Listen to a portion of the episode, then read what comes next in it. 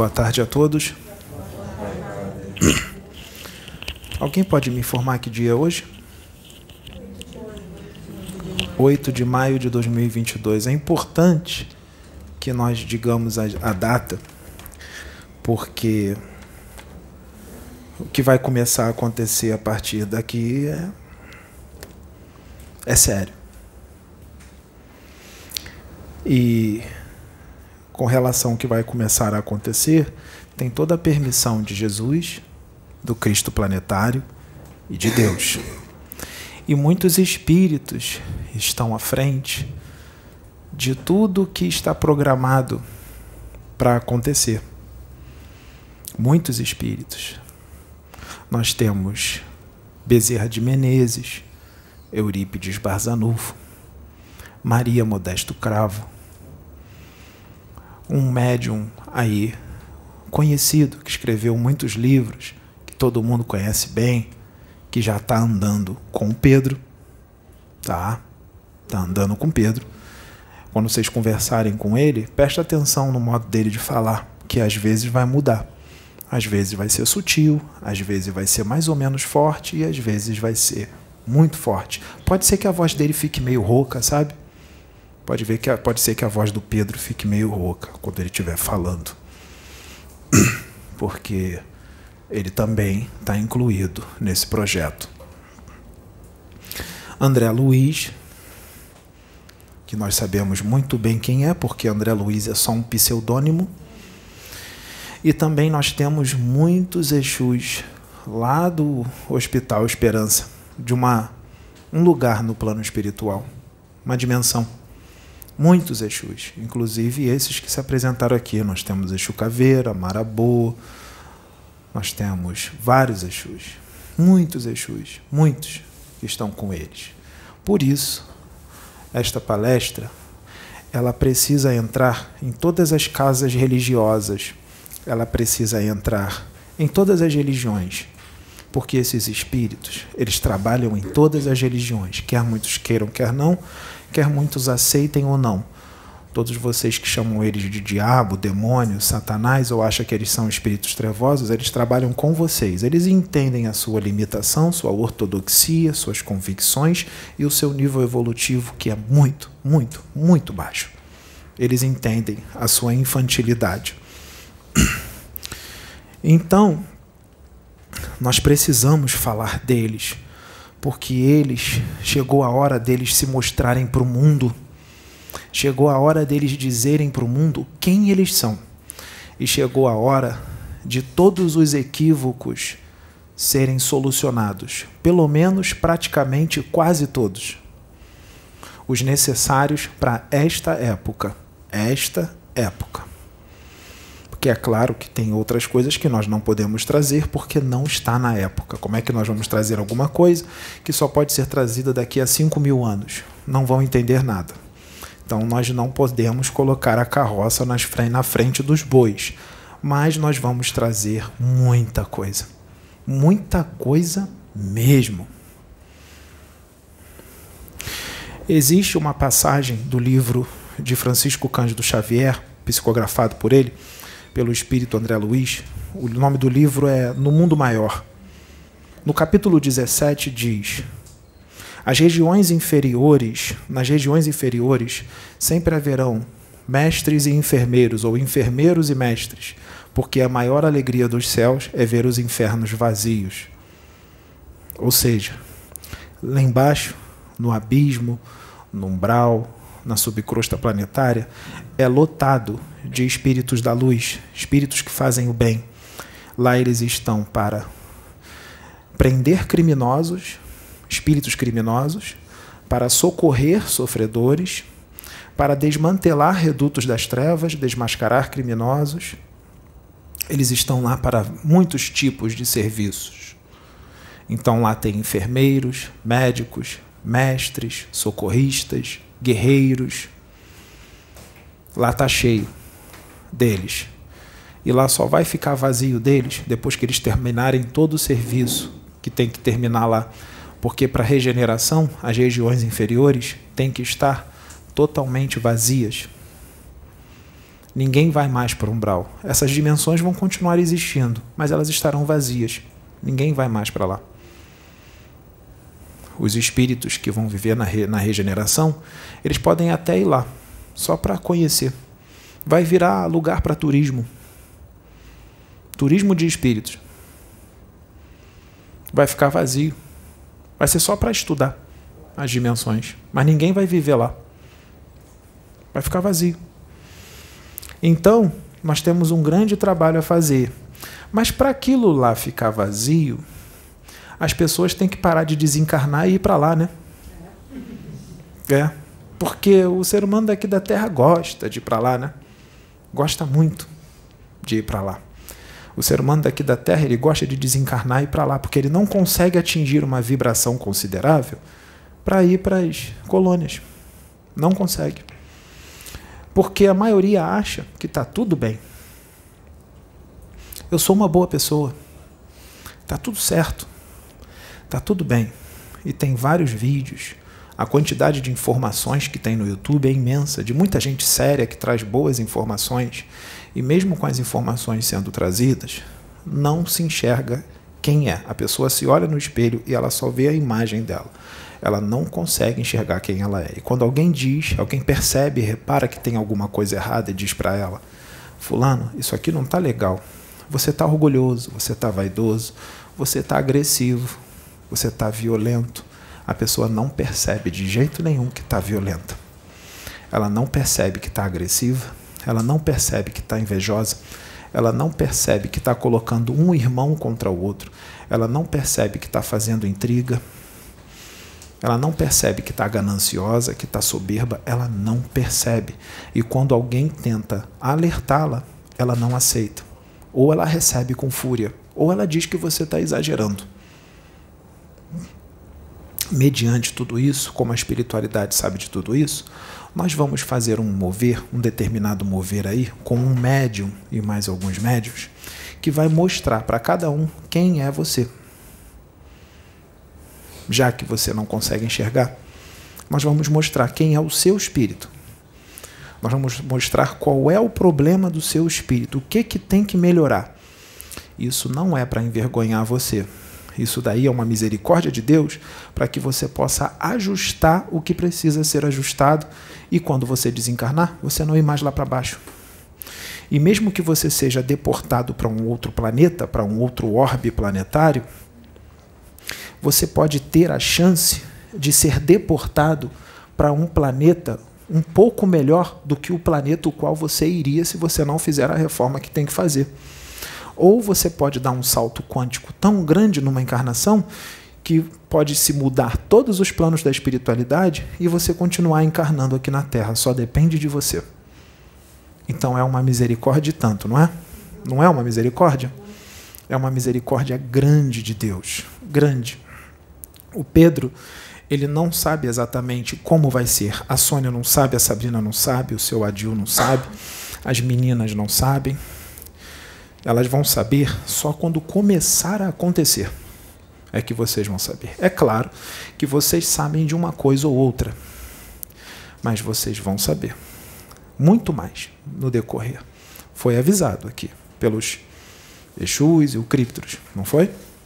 Foi avisado. E vai ser muito bom. Vocês vão ficar muito felizes. Vai trazer uma grande alegria. Mas vai trazer também muita decepção. Vai trazer muita tristeza.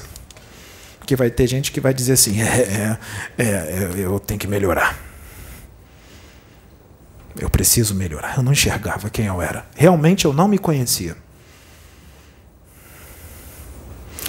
Então, nesse momento, que nós estamos vivendo agora, de 2022, desse ano de 2022, é, os espíritos que estão no mal, aqueles que estão no mal, seja encarnados ou desencarnados, a ordem do Cristo é que todos eles sejam acolhidos, todos. Todos aqueles que se equivocaram nos vícios, na invigilância, no mal, serão acolhidos. Também tem uma ordem que diz que a justiça precisa ser aplicada de forma mais acelerada. Os Exus que se manifestaram no Pedro, lá no início dos vídeos, eles já vinham falando isso, que a justiça que foi determinado por Deus, por Jesus, e foi dado o aval dos guardiões superiores, os guardiões superiores dos grandões, de que os Exus poderiam, os Exus aqui na Terra, os espíritos que trabalham aqui na crosta, os Exus, e também lá embaixo, que eles poderiam acelerar a aplicação da justiça. É claro que a justiça vem sempre junto com a misericórdia, ela só vai ser aplicada de uma forma mais acelerada. Haverá a separação do joio do trigo de uma forma mais rápida, onde a misericórdia abranda e a justiça corrige. Então, esses espíritos, os Exus, que são muito discriminados, muitas pessoas, há uns equívocos muito grandes por falta de informação, por causa da ignorância, mas também por causa de julgamento, porque muita gente julga as coisas, isso é, do, é normal do ser humano, julgar sem saber o que é, sem verificar, sem analisar, sem ir lá conhecer, sem estudar sobre o assunto, a pessoa já julga sem saber o que é.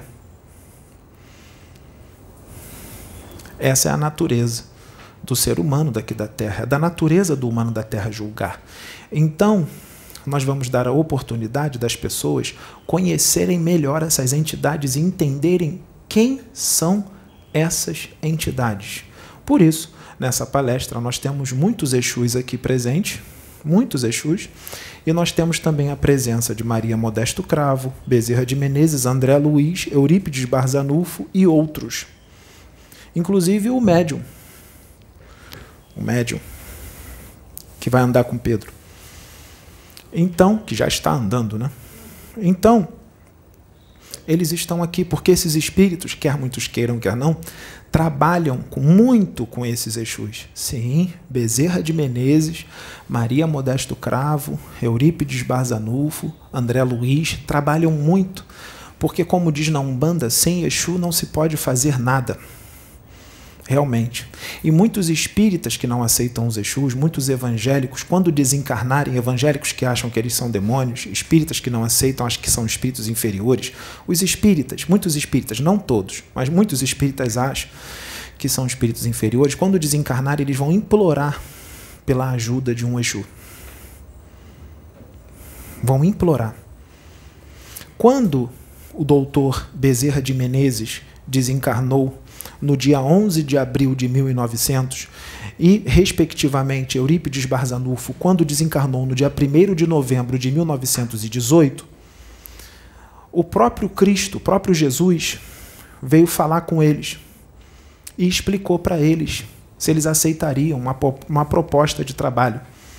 Assim como outros espíritos elevados também, bateu um papo com Bezerra e com Eurípides, se eles aceitariam trabalhar com relação à integração cósmica das religiões. Entendam bem, integração não é acabar com uma religião, não é fundir nenhuma religião na outra, cada um continua com a sua religião que gosta.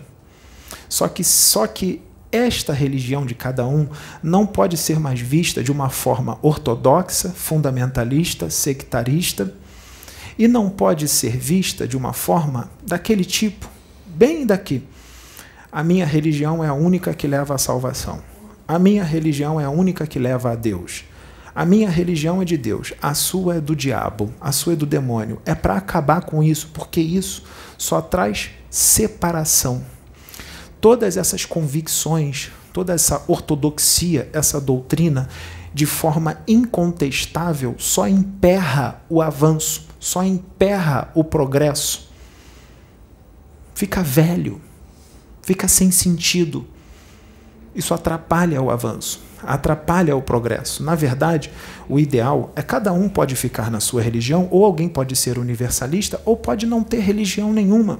Porque espiritualidade não é doutrina, espiritualidade não é religião, espiritualidade é um estado de consciência consciência. Entendam isso de uma vez por todas: espiritualidade é um estado de consciência. Então, entendam. A ideia do Cristo é que todos estejam unidos, sem discriminar um ao outro, sem discriminar. cada um respeitando a forma do outro de pensar, sem atacar, sem torcer a cara, sem fazer deboche, sem ficar cochichando com outro irmãozinho porque o outro pensa diferente. Isso é coisa de criança, gente. Isso é imaturidade emocional. Assim como aquelas pessoas que todos os defeitos dela, todos os problemas dela, elas dizem que é obsessor. Tudo é obsessor. Obsessor, obsessor. Nem sempre. Em muitas situações, o problema é da própria pessoa. Não tem obsessor nenhum. Colocar a culpa do que você é nos obsessores é infantilidade emocional. É uma infantilidade emocional muito grande. Então percebam, o Cristo chamou Bezerra de Menezes e Eurípides Barzanufo para trabalhar essa tarefa árdua, muito árdua, né? bem árdua, para a integração cósmica das religiões.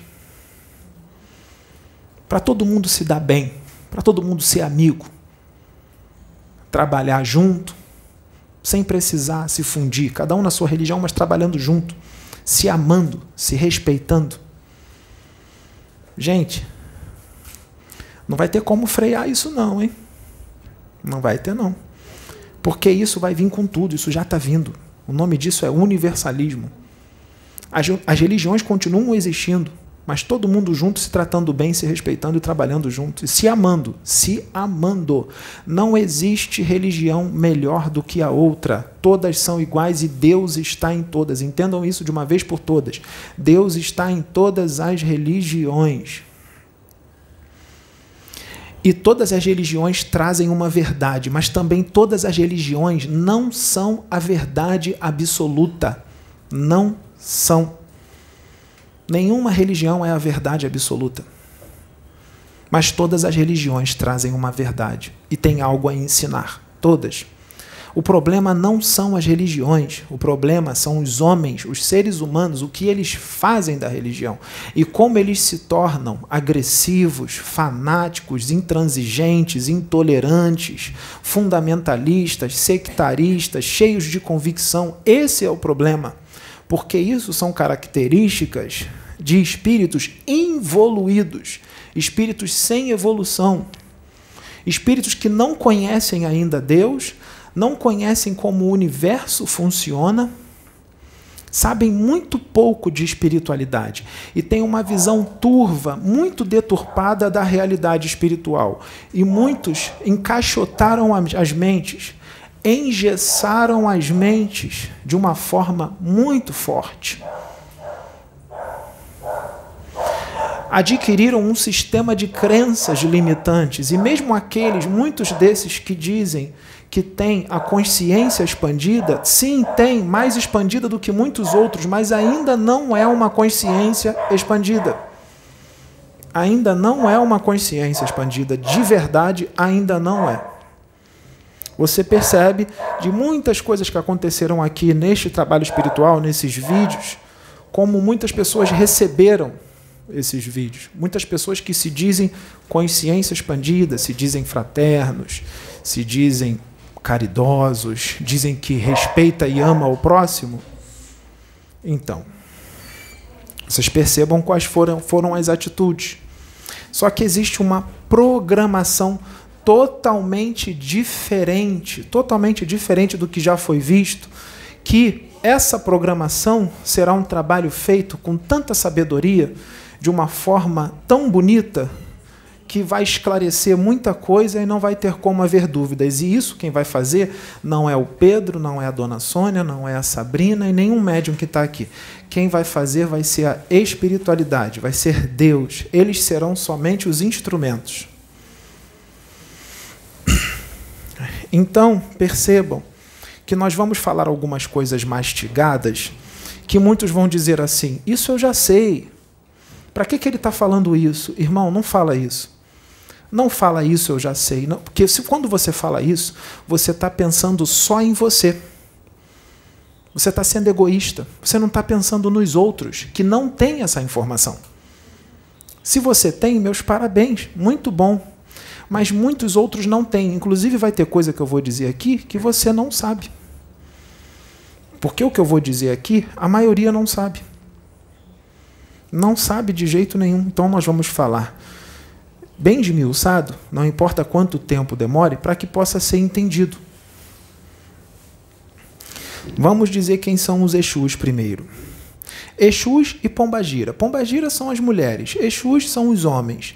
As mulheres são os Exus mulheres, são as Pombagiras.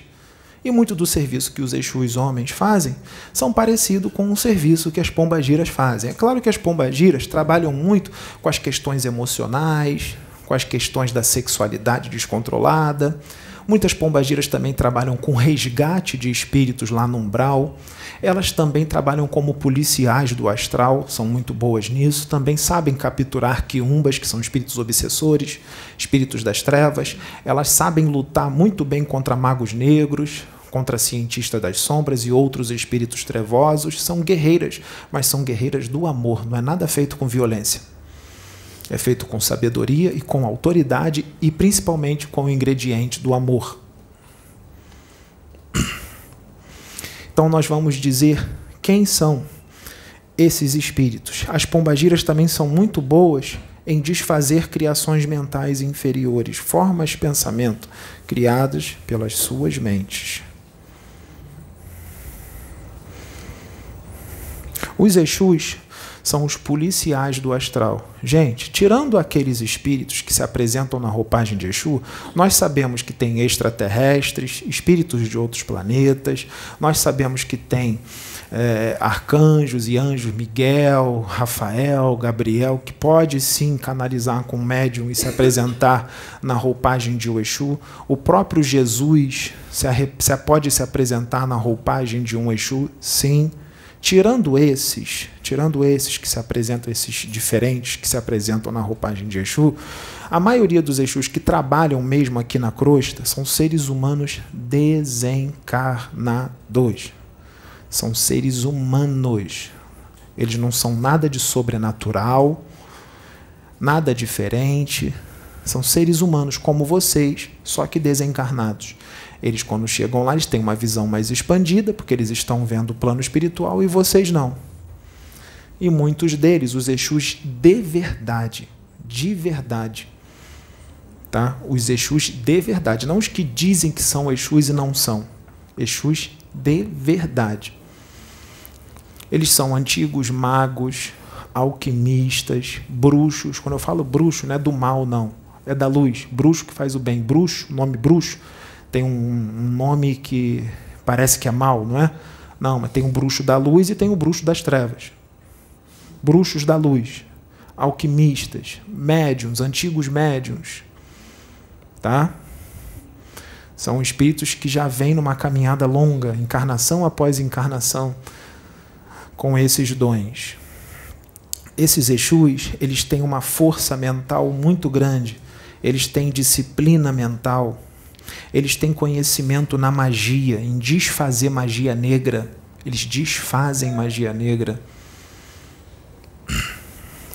Eles mantêm a ordem e a disciplina no plano físico e no plano astral. Muita coisa que vocês vê por aí na rua, muitos acidentes de trânsito, teria muito mais acidente de trânsito se não fosse por eles. Eles evitam muitos acidentes. Vocês vão dizer: nossa, mas é tanta falta de educação, tanto acidente. Eles, isso não depende deles, depende de vocês mudarem. Vocês é que tem que mudar. Quê? Sim, o que eu estou querendo dizer é que o homem é que tem que mudar o jeito de ser. Os Exus não pode fazer por vocês. Eles não vão botar a mão em vocês e fazer vocês pararem. Só vai fazer isso se for necessário.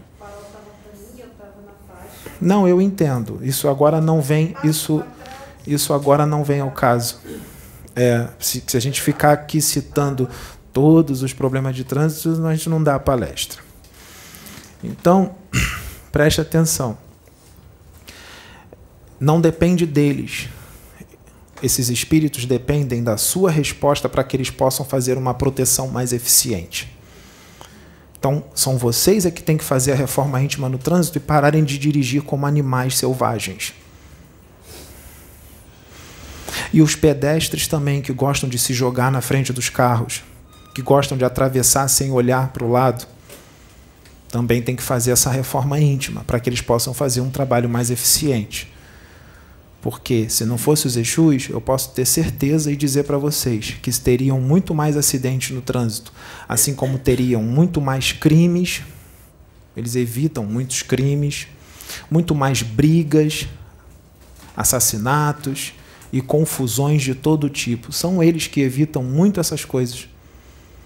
Mas por que, que tem essas coisas? Por causa do ser humano. O ser humano é que tem que mudar. O ser humano é que tem que ser menos egoísta no trânsito, mais fraterno, mais amoroso, mais calmo, mais equilibrado, mais sereno. Porque são seus irmãos que estão ali dentro dos outros carros. E o mal que você faz a eles, eu já disse, né? Faz para você mesmo. Nós somos um. Né? Então, esses espíritos, eles são os guardiões, são os policiais são os guardiões da comunicação, da paciência. Eles fazem a comunicação entre o Orum. Quem alguém sabe aqui o que é Orum? O que é Orum? É o plano espiritual. Eles fazem a comunicação entre o Orum e o Aie. Aie é o plano, é o plano físico. É uma linguagem ioruba ou iorubá. Que tem gente que fala ioruba, tem gente que fala iorubá. Não, não, isso não importa para que possa ser entendido. Quando eles chegam e dizem Laroye Exu, o que, que é Laroye? Alguém aqui sabe? É o quê? Sim, é um cumprimento, uma saudação. Mas o que, que significa Laroye? Significa vamos trabalhar, guia-me, olhai por mim, proteja-me. Imojubá. Seja bem-vindo. Entenderam? Significa isso. O que, que é Zambi? Deus. Oxalá. Representa Jesus. Oxalá é um orixá, ligado ao chakra coronário, de gênero masculino, ligado ao corpo átmico, ou átma, o sétimo corpo espiritual. Filho de Oxalá geralmente é mais tranquilo, mais calmo, mais brando, não é assim que diz a doutrina? Oxalá também diz assim: tomara. Se Deus quiser, Deus queira. Oxalá é isso. Canzuá. O que é canzuá? É a casa. Congá. É o altar. Tudo isso são linguagens iorubá.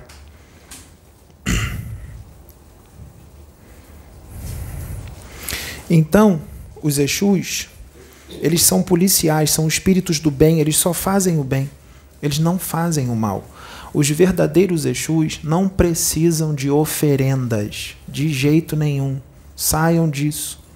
Não precisa fazer oferenda para eles, não precisa de matança de animal, não precisa de nada disso, não precisa de ebó, não precisa de padê, não precisa de agrado, eles não precisam de presente, não precisam de nada disso. Isso é uma perda de tempo total. Total. Tem muito pai de santo aí que faz isso ainda, sabe por quê? Porque ele está agarrado à doutrina, está agarrado a técnicas primitivas atrasadas, porque muitos deles vêm trazendo de mãe, de pai, de, de avô, tataravô, bisavô, e continua trazendo. Isso são técnicas espirituais primitivas, atrasadas, não se usa mais. Não é mais necessário. Eles não são viciados em bebida, não são viciados em cigarro, eles não bebem, não ficam enchendo a cara, fumando cigarro, usando drogas, eles não têm vícios. Um Exu, quando pega um charuto e puxa aquela fumaça, ele não traga, ele só puxa e depois solta na pessoa para fazer uma limpeza na aura. Aí é outra coisa, aí não tem problema, tudo bem. Isso daí não tem problema. Tá? O que eu estou falando é aquele que fuma mesmo, que traga mesmo, ficar tragando uma atrás da outra que pega a bebida, uma garrafa de bebida, engole tudo, bebe tudo. É desse que eu estou falando. Esses, os Exus de verdade, não fazem isso. Não fazem. O que os Exus querem do médium que trabalha com eles, porque está faltando muita, muita conduta moral superior do médium. A proteção de um Exu com o médium fica precária porque um médium não tem uma conduta moral considerável. Tá difícil achar um médium com uma conduta moral superior. Aí ele, acontece coisas com o médium, ele fala: Nossa, cadê o Exu que não me protegeu? Ué, o Exu não pode sair protegendo. Você escolheu aquilo. Você se deu mal porque você fez besteira. Ele não vai ficar que nem um. colocando a mão em você toda hora, como se você fosse uma criança. Você tem que saber o que. Você sabe muito bem, você é adulto, você sabe muito bem o que é mal e o que é ruim. Então, esses espíritos, eles só fazem o bem. Tá? Os verdadeiros Exus, eles têm acesso aos tribunais do karma. Os tribunais do karma são regiões lá na espiritualidade, no plano espiritual, que tem em alguns lugares, não é um lugar só, tem vários lugares. Tem no Hospital Esperança, tem. Ali tem a ficha kármica de cada ser humano aqui da Terra, encarnado e desencarnado também. Tem a ficha kármica. O que é a ficha kármica? É toda a tua ficha, o teu registro, não só dessa encarnação, como das encarnações, de muitas encarnações anteriores. Ali está dizendo quais são os seus defeitos, quais são as coisas que você já vem errando em um monte de encarnação, repetindo. Ali vem dizendo quais são as suas qualidades, tudo certinho.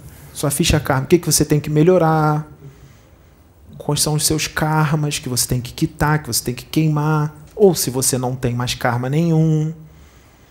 Ali está tudo na tua ficha, tudo ali, todos os registros de você. Ali também delibera tudo o que precisa ser feito numa nação, inclusive no planeta inteiro. As ordens vêm de lá. Os Exus não saem fazendo as coisas por vontade própria, não. As ordens vêm de lá e eles fazem. Ou seja, e de lá vem de quê? Vem dos espíritos superiores. E dos espíritos superiores vem de Deus. Então, tudo que esses Exus fazem é com ordem de Deus. Eles não fazem nada deles mesmos. Eles não podem fazer isso. Os policiais aqui, eles fazem a coisa por conta própria, a justiça por conta própria? Não, eles cumprem mandados, né? Uma intimação, um mandado que vem do, do da, da justiça, né? do juiz, não é isso? É a mesma coisa com os Exus. Eles não podem fazer nada deles mesmos, né? Então nós temos os Exus de lei, os Exus coroados ou batizados, nós temos é, os Exus pagões, ou rabo de encruza, nós temos os quiumbas, que não são Exus, e Exus quiumbas, que também não são Exus, que nós vamos falar desses depois. O Exu de lei é aquele espírito que ele já esteve num caminho torto, no mal, mas ele de repente conhece as leis da fraternidade da Umbanda, ou ele conhece o espiritismo, porque esses espíritos também estão no espiritismo. Entendam que Exu não está ligado a uma religião, ele está em todas. Não existe isso que Exu são espíritos da Umbanda, isso nunca existiu. Eles estão em todas as religiões. Então preste atenção. O Exu de lei já esteve no mal, mas hoje ele está no bem. Ele só faz o que a justiça manda, a justiça de Deus manda. São espíritos que têm muita autoridade e têm muitos conhecimentos. Já o Exu coroado, ele está acima do Exu de lei. Acima. O Exu batizado está acima do Exu de lei. O Exu pagão, ele vai se graduando, né? O Exu vai se graduando, né? O Exu pagão, ele é aquele que ele não faz o mal, ele só aceita uma demanda justa, que eu vou explicar depois. Quando tem alguma demanda, são aqueles que alguma pessoa vai lá na encruzilhada e faz um trabalho para alguém. Eles só aceitam aquele trabalho se for uma demanda justa. Se for uma demanda injusta, ou seja, se você está mandando um negócio para uma pessoa que não merece, quem vai entrar ali é o quiumba. Mas mesmo que seja uma demanda justa, não cabe a você fazer mal nenhum a ninguém. É que Deus aproveita um mal que você está fazendo para fazer o bem. Mas não cabe a você fazer mal para ninguém. Que isso fique bem claro. Não é a forma de resolver fazer trabalho, macumba para ninguém. Fazer magia negra para ninguém. Não é assim que se resolve. Eu vou explicar isso depois para que possa ser entendido. Tá bom?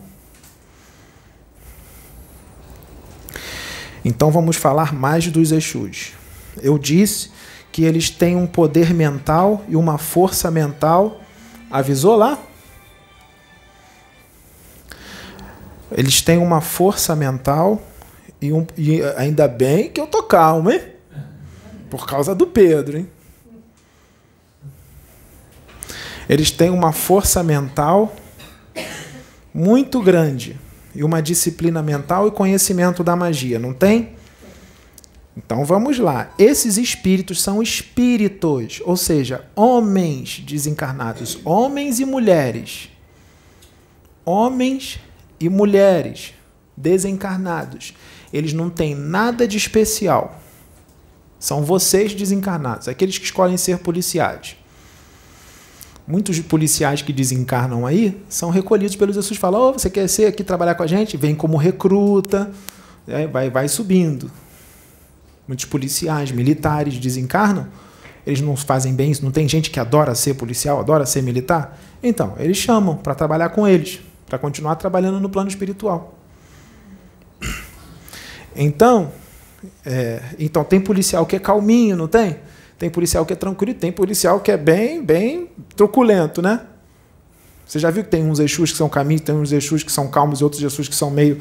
Então, é a mesma coisa, não muda nada. Não muda nada. Hein? Então, presta atenção. Antes de eu explicar as coisas que eles falam, eu vou falar para vocês dos seus sete corpos. Vocês têm o corpo físico, vocês têm o duplo etérico, vocês têm o corpo astral ou psicossoma, o corpo psicossomático, ou corpo espiritual ou perispírito. Vocês têm o corpo mental inferior, o corpo mental superior, vocês têm o corpo búdico e o corpo átmico. São os sete corpos espirituais. Tá? O seu corpo físico vem junto com ele, sabe o que? O que chama de duplo etérico. Duplo etérico. O duplo etérico não é um corpo que vai para o plano espiritual. Ele é um corpo que morre junto com o corpo físico. Morreu o corpo físico, o duplo etérico se desfaz junto. Quando o corpo físico morre, que ele vai para o caixão e vai ser enterrado, o duplo etérico continua ali. Ele vai se desfazendo aos poucos ele demora em média 40 dias para ser desfeito completamente e é absorvido pela atmosfera espiritual ou astral. Atmosfera, ele é absorvido. O seu duplo etérico tem chakras. Tem, tem chakras. Assim como o corpo astral. Tá? O duplo etérico é onde está a sua energia vital, o seu ectoplasma que é o que mantém o seu corpo físico funcionando, seu coração batendo, os órgãos funcionando, sua imunidade, é sua energia vital. E o ectoplasma que está ali é usado muito pelos benfeitores para fazer trabalhos espirituais, para recuperar entidades que estão muito materializadas no umbral. Muitos médios são desdobrados, eles trazem uma entidade muito materializada, o mentor vem e, junto com o médium, limpa, faz ali o que tem que fazer no, na, na entidade que está sofrendo, que está muito materializada. Muitos médios fazem isso em desdobramento. E essa energia vital lá embaixo vale ouro. Os negativos, eles adoram o ectoplasma. Tem o seu corpo astral, que é o seu corpo sutil, o seu corpo fluídico, que Kardec chama de corpo vaporoso, perispírito, sutil seu corpo energético, o perispírito. E tem o seu corpo mental. Porque o corpo mental é o seu espírito, é luz. Mas para se manifestar aqui na, na dimensão física, o espírito ele precisa de um corpo, de matéria, para atuar na matéria. O perispírito é matéria, só que é uma matéria mais sutil, muito mais sutil. O corpo físico é a matéria bruta. Então, o, o, o espírito está dentro do corpo astral e o corpo astral está no corpo físico. O seu corpo mental, ele pode ser corpo mental inferior, superior, e tem o corpo búdico e o corpo átmico, vai ficando cada vez mais sutil. O corpo mental inferior, ali é de, onde estão todos os registros quânticos, arquivos quânticos, arquivos mentais, em detalhes, de toda a sua vivência espiritual. Ali estão tá os registros bem detalhadinhos das suas encarnações, da encarnação atual e das encarnações pregressas. Está tudo ali muito bem detalhado. Dentro do corpo mental inferior está as cadeias de DNA vibratório e os genomas astrais, que eu vou explicar depois. O corpo mental inferior é aquele que concebe tudo que é concreto, tudo que você pode pegar. O corpo mental superior, ali já estão as qualidades do seu espírito. É só coisa boa, só o que é bom, só as virtudes do espírito e ele concebe tudo que é abstrato. Exemplo, Deus. Abstrato não quer dizer que não existe, tá? É porque vocês não veem Deus, né? A gente vê Deus. Não. Esse é o corpo mental superior. Nós temos o corpo búdico, que ainda é mais sutil, tem espíritos muito evoluídos que eles vivem em corpo búdico. Eles nem encarnam mais. E temos o corpo átmico, que é o Atma, que é, o, o, é Jesus. Jesus ele vive em corpo átmico. Ou seja, ele é bem elevado, bem evoluído. Mas ele é o único? Não, existem vários outros espíritos que vivem em corpo átmico. Muitos outros espíritos que têm a evolução de Jesus, tem outros que ainda são mais evoluídos do que Jesus, e outros que são um pouco menos evoluídos que Jesus, mas são considerados muito evoluídos, porque não quer dizer que é menos evoluído que ele que não é evoluído é muito evoluído também. Então, quando Jesus Cristo diz: Ninguém vai ao Pai senão por mim, é só Ele que pode dizer isso? Ou esses espíritos que estão no nível deles, que são incontáveis no universo, também podem dizer? Podem dizer também. É que atribuíram isso só a Jesus e dizem: não, só dá para chegar a Deus através de Jesus. Isso daí é uma visão, aquela visão ortodoxa cristã aquela visão ortodoxa cristã de inferno e céu, que Deus castiga, que nada disso existe. Deus não castiga ninguém, que Deus é puro amor, ele não manda ninguém para o inferno. Isso não existe. Não existe. Deus não manda ninguém para o inferno. Quem vai para as regiões inferiores são seres humanos que escolhem ir para lá, pelas suas atitudes, pela sua conduta. Então, se um espírito desse faz todo um serviço, como foi feito com Jesus, de diminuir a luz, criar um novo corpo astral e encarnar aqui na Terra, ele vai vir com conhecimento grande, ele vai vir como um Messias e ele pode dizer: ninguém vai ao Pai senão por mim. Se descer 20 espíritos desses, todos os 20 podem falar isso. Não é só Jesus que pode falar. Isso é uma visão limitada, uma visão ortodoxa, sectarista da realidade. Entenderam? Então nós temos os sete corpos astrais. Na sua aura, você tem uma aura que tem mais ou menos 4 centímetros de, de grossura. A sua aura, que fica aqui em volta do seu corpo físico. Na sua aura, ela, ela, a tua aura, ela é aquela que entrega você. É aquela que na, na, na linguagem de gíria, ela te cagueta. Tua aura te cagueta direto. É. Sabe por que ela te cagueta? Porque tudo que você está pensando cria formas pensamento, umas formas pensamento que tem a forma de cores, rosinha, amarelo ou preto, fica tudo na tua aura. Assim como tem formas pensamento com formato mesmo de alguma coisa que entrega o que você está pensando. Vamos supor, vou dar um exemplo bem simples, um cachorrinho. Aí aparece, forma um cachorrinho na tua alma. Eu vou lá, e ela tá pensando naquele cachorrinho. Aparece uma pessoa. Aí você está pensando na pessoa nua. Aparece a pessoa peladinha na tua aura. É. Sabe quem consegue ver isso? Os Exus. Eles veem tudo na tua aura ali que você está pensando. Olha lá o que o cara está pensando. Ó. Eles veem o que, que, o que, as formas de pensamento que está na tua aura. Eles têm esse poder para ver tudo que está na tua aura. Então, a tua, se você emana uma energia de sexualidade muito forte, cara, o cara ou a mulher só pensa em sexo, a tua aura fica com uma tonalidade que diz que você está rodeado de energia sexual.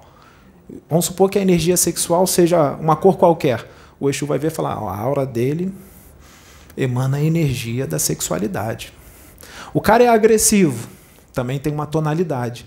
E olha lá, a aura dele tem a cor de uma característica de uma, uma pessoa agressiva. Isso pode ser modificado? Pode, só fazer reforma íntima. Mudar. Deixa de ser agressivo. Deixa de ser louco por sexo. O cara é invejoso. A energia da inveja. O cara é arrogante, soberbo, ganancioso. Ou então o cara é amoroso, fraterno, cara é, é sereno, equilibrado, tranquilo. Essas energias ficam na aura. E a aura dele é de um cara tranquilo.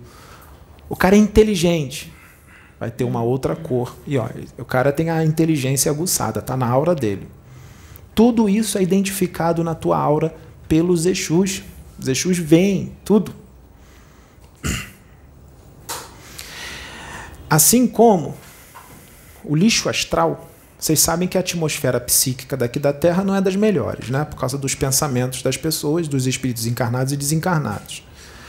Então, se você pensa, tem um pessimismo, entra numa tristeza, numa melancolia, ou raiva, ou ódio, você vai passando pela rua, tá cheio de lixo, lixo astral por aí, vocês não estão vendo. Então a sua aura suga esse lixo astral. Nem sempre quer dizer que você é ruim mas por causa de um pessimismo, uma tristeza, ou, ou perdeu a paciência, ficou nervoso, você suga esse lixo astral para a tua aura.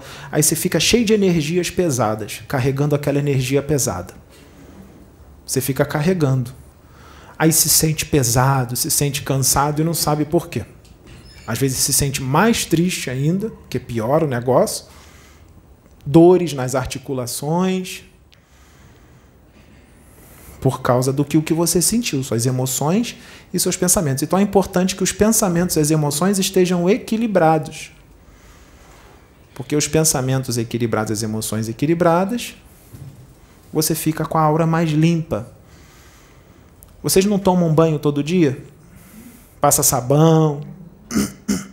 Então, tem que, tem que limpar a aura também. Sabe como é que limpa a aura? Banhos de oração. Oração sincera.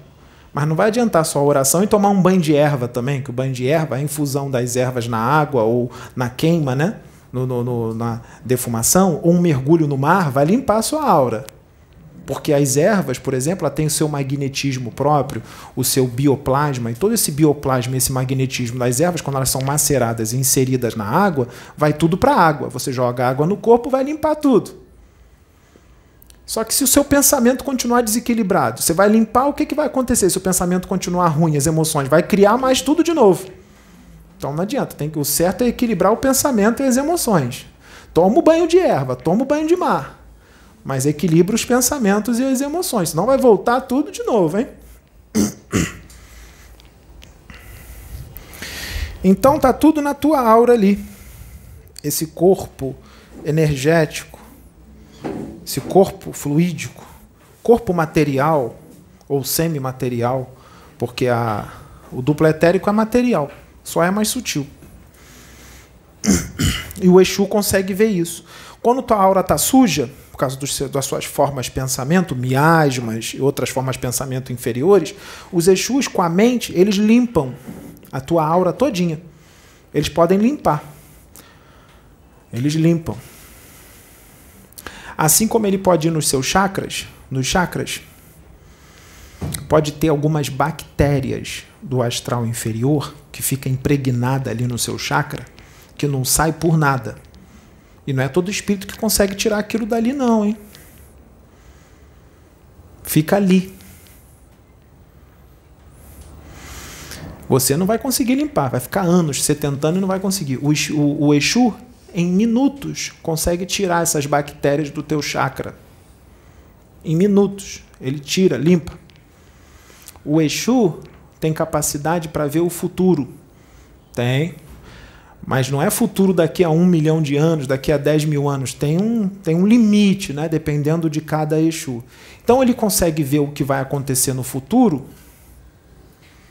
e ele vê vários futuros de, de acordo com cada escolha que você faz. Vamos supor, tem cinco escolhas. Ó, essa escolha vai dar um futuro tal, essa escolha vai dar um outro futuro, essa escolha vai dar esse futuro. Aí, para ele te ajudar, ele te mostra qual é a melhor escolha. Ele vai falar assim: ó, a melhor escolha no momento é essa aqui, que vai te dar um futuro melhor.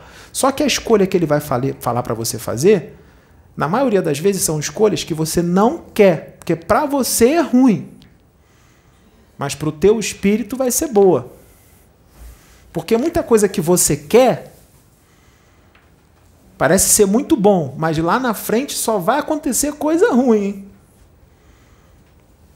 Eu vou explicar isso depois. Então ele vai dizer para você fazer a escolha tal. Aí vai, vai num centro de um banda sério, o Exu fala para a pessoa: faz essa escolha aqui. A pessoa fica assim, assim, vai embora. Que Exu é esse que mandou fazer essa escolha? Eu vou nada, eu vou fazer a outra. Aí lá na frente se estrepa. Lá na frente se estrepa. Porque eles não vão dar o que você quer. Eles vão mandar você fazer a escolha com relação ao que você precisa. Precisa. Tá? Relação que você precisa. E o humaninho daqui não vai querer o que precisa, não. Vai querer o que satisfaz ele. O que ele acha bonitinho ali naquele momento. Tem muita coisa que é bonitinha, mas que lá na frente vai ficar feia, hein? Vai ficar feia. Então eles conseguem, eles conseguem ver o futuro. Eles têm clara audiência, o dom da clarividência no tempo e no espaço. O que é clara e audiência e clarividência no tempo e no espaço? Eles penetram dimensões com a mente. Eles penetram no seu corpo mental inferior e eles têm acesso às suas reencarnações anteriores. Ele entra lá e vê tudo, como se fosse um livro ali, computador mostrando tudo para eles. Ele entra no seu corpo mental inferior. Aí ele vê, e o cara já está errando nesse negócio aqui há 15 encarnações. Aí ele traz para você a realidade. Ó, o negócio é esse, esse, esse. Aí você vai falar o que para ele? Não, não. Por quê? Já são 15, né? O negócio já está entranhado, né? Eu gosto de fazer aquilo, né?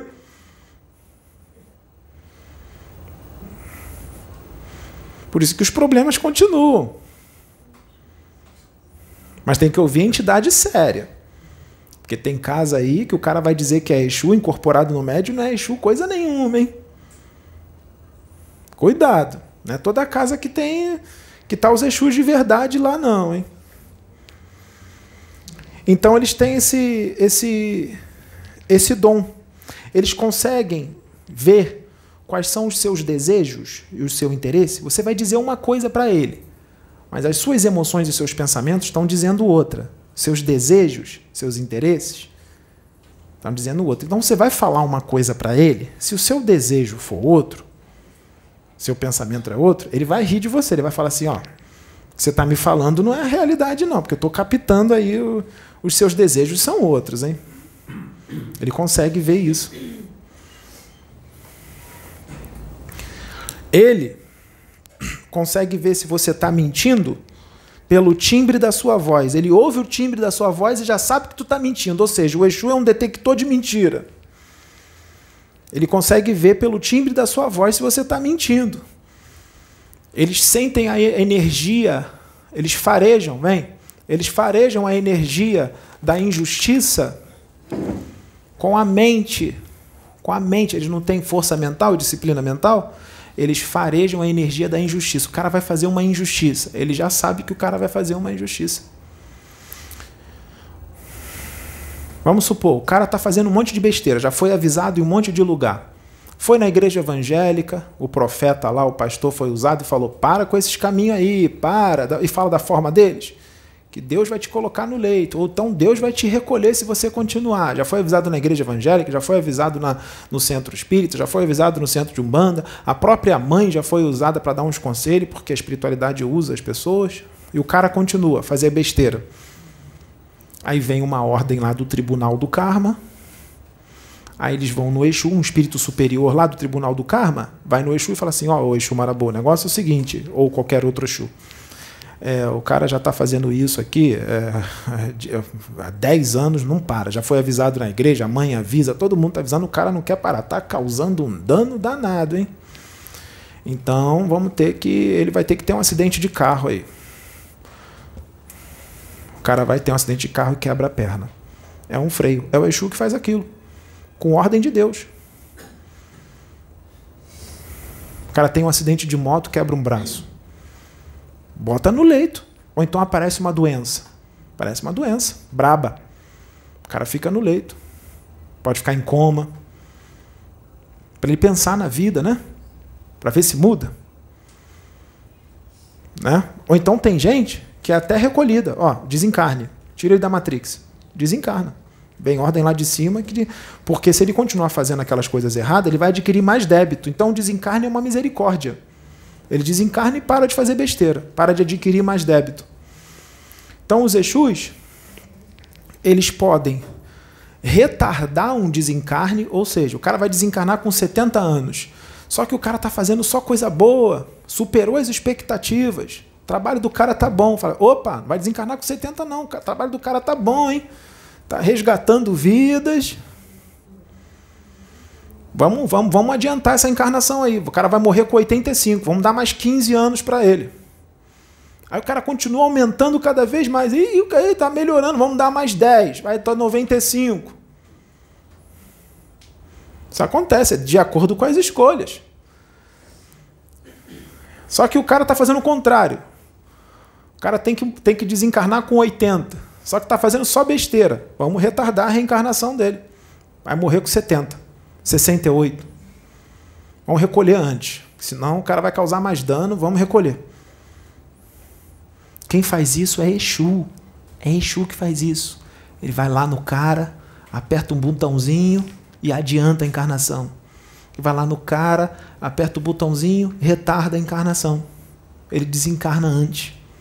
Gente, é Exu que faz isso. É claro que tem outros espíritos que também podem fazer isso. Um arcanjo pode fazer, Jesus pode fazer, mas não precisa. Eles vão lá e mandam o Exu fazer, porque eles têm outros afazeres. Eles têm os afazeres maiores, então eles mandam o Exu fazer. Que aí poupa eles desse trabalho. Mas não quer dizer que eles não podem fazer, eles podem. Mas quem faz isso é o Exu. O Exu faz isso. Pessoa morreu agora, teve um crime ali na rua. Pessoa foi assassinada, tomou tiro. Está lá no chão, esparramada. Tem uma hora que a pessoa morreu. Aí tá aquela monte de gente em volta, polícia, aquilo tudo. O Exu vai lá, ninguém está vendo ele, é espírito. Alguém manda ele ver o que, que aconteceu. Um superior fala: ó, vai lá e vê o que, que aconteceu. O Exu não estava ali. Ele vem de outro lugar. Ele não sabe. Então ele vai, às vezes não sabe nem quem é o cara. O cara morreu tem uma hora. O Exu vai lá, bota a mão lá em cima e ele consegue ver tudo o que aconteceu minutos, horas antes do crime acontecer. Ele consegue ver tudo o que aconteceu. Aí passa para o superior lá, ó, aconteceu isso, isso, isso isso. Aí chegou a hora que ele tomou o tiro. Aí vai passar tudo para os superiores lá, o que, que aconteceu. Desfaz magia negra. Ele consegue organizar os seus sete corpos direitinho, porque é, tem hora que fica meio desconjuntado, né? Ele organiza com a mente os sete corpos espirituais. Porque tem gente que o seu corpo mental inferior não está contigo. Tem gente que tem um corpo mental inferior sequestrado. Está lá embaixo, com os negativos. É. Tem um monte de gente com corpo mental inferior lá embaixo. Lá embaixo. Por quê? Porque está em sintonia com os negativos. Corrupto, ladrão, assassino, criminoso, cheio de vício. Entrou em sintonia com eles, eles pegam teu corpo mental inferior e levam lá para baixo. Só faz coisa ruim. Político, ladrão, pai de santo, mãe de santo, que faz trabalho para fazer mal aos outros. Traga o seu amor em 24 horas amarração. O corpo mental inferior está tudo lá embaixo. Sabe para quê? Que a gente pega o corpo mental inferior? Porque quando o cara desencarna, o, o corpo astral sai do corpo físico, o corpo físico morre, o, o corpo astral dele vai ser puxado pelo corpo mental inferior. Se o corpo mental inferior está lá embaixo, o que, que vai acontecer? O corpo astral, o corpo mental, vai tudo junto lá para baixo. Fica lá embaixo. Aí sabe o que, que os negativos fazem? Prepara a tua encarnação. Prepara tudo.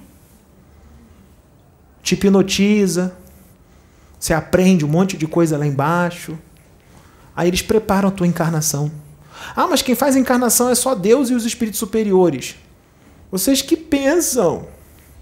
Deus permite. Porque quando ele reencarnar, os espíritos superiores vão trabalhar para tudo aquilo que foi programado lá embaixo para que não entre em prática. Porque eles vão mandar espíritos superiores para fazer com que o cara escolha um caminho melhor. Ele escolhendo um caminho melhor, tudo que foi feito lá embaixo reverte, ele vai usar para fazer o bem.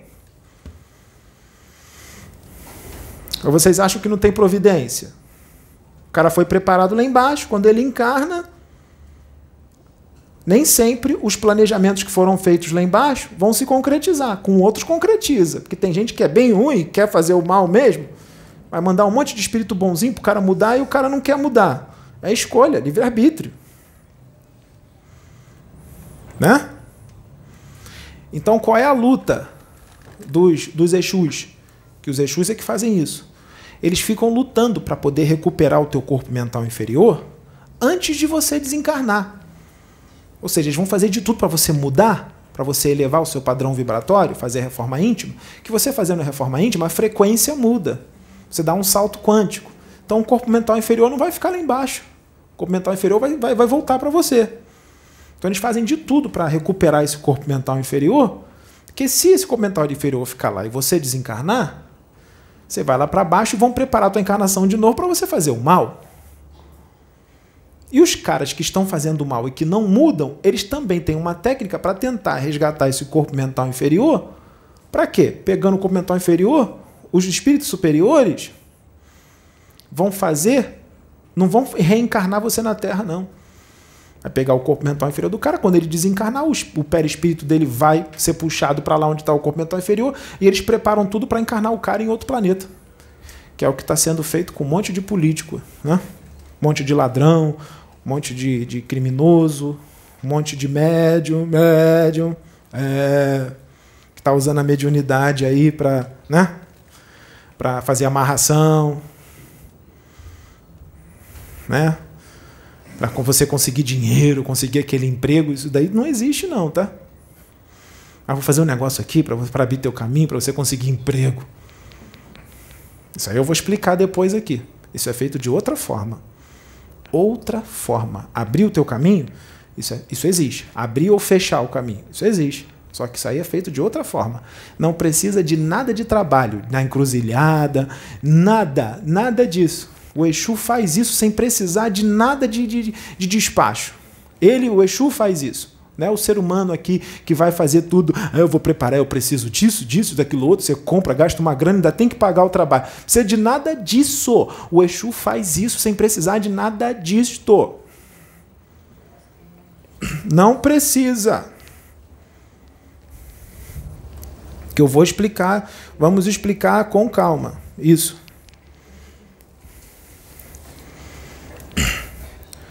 Então, os Exus fazem tudo isso.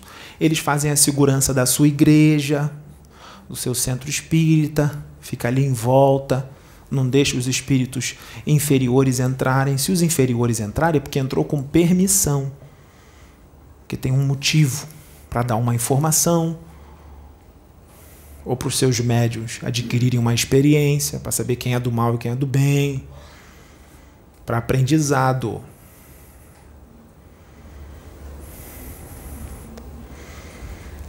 Então, esses espíritos só fazem o bem.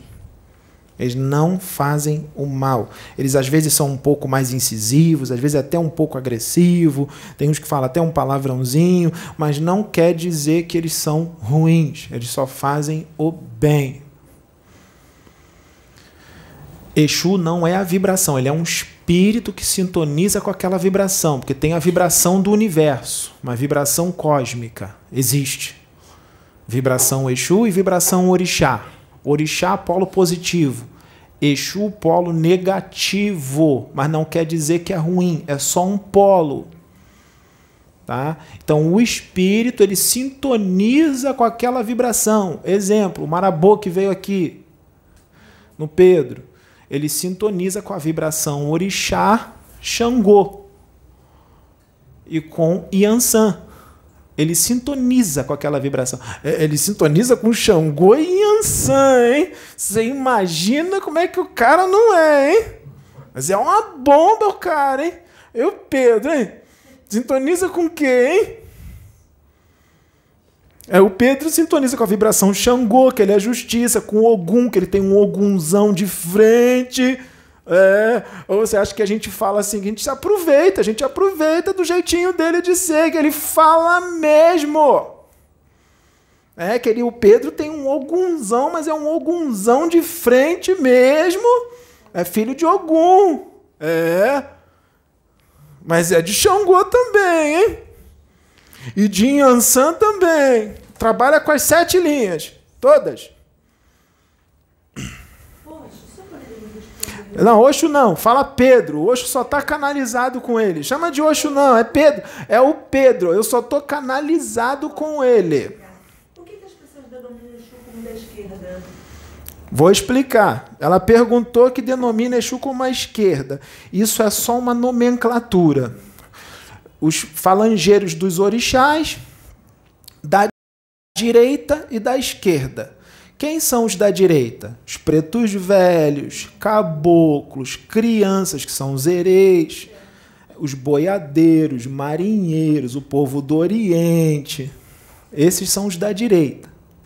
Os da esquerda é o povo de rua. Exu, Pombagira, Pombagira Mirim, Exu Mirim, os malandros, os ciganos, as ciganas. Esse é o povo da esquerda, é só uma nomenclatura. Doutrina. Doutrina. Só isso. Os boiadeiros são aqueles que capturam os, os, os malfeitores. Né? No laço. No laço, é. Zé da, Zé da Figueira. Né? Esses caras aí, tem vários. Tião. Caboclo boiadeiro. Eles têm bastante autoridade, ninguém se mete com eles, não, hein? São bem fortes. Bem fortes. Só que eles não maltratam os bichinhos, não. Eles pegam e levam para tratamento, para serem educados. Né? Não é para maltratar, não, mas eles têm bastante autoridade. Eles são amorosos, gente. Eles não são ruins, não. Eles são amor. Todos os Exus são amor. Amor, fraternidade. Só que eles têm que falar de uma forma mais incisiva, porque eles trabalham lá embaixo, eles vão lá embaixo. Vocês acham que os espíritos lá de baixo é como? Como é que são as pessoas aqui? Os ladrões, os bandidos. Vai lá ver como é que são os bandidos. Eles não são bem rebeldes? Os desencarnados que estão lá são eles. São eles, desencarnados, continuam fazendo mal, muitos deles. Como é que tem que falar com eles? Se falar com muito dele assim, o policial chega lá, o policial chega lá, onde está cheio aqueles bandidões, o policial fala: Ô oh, meu filhinho, aceita Jesus. É assim que o policial tem que falar com eles? Com autoridade.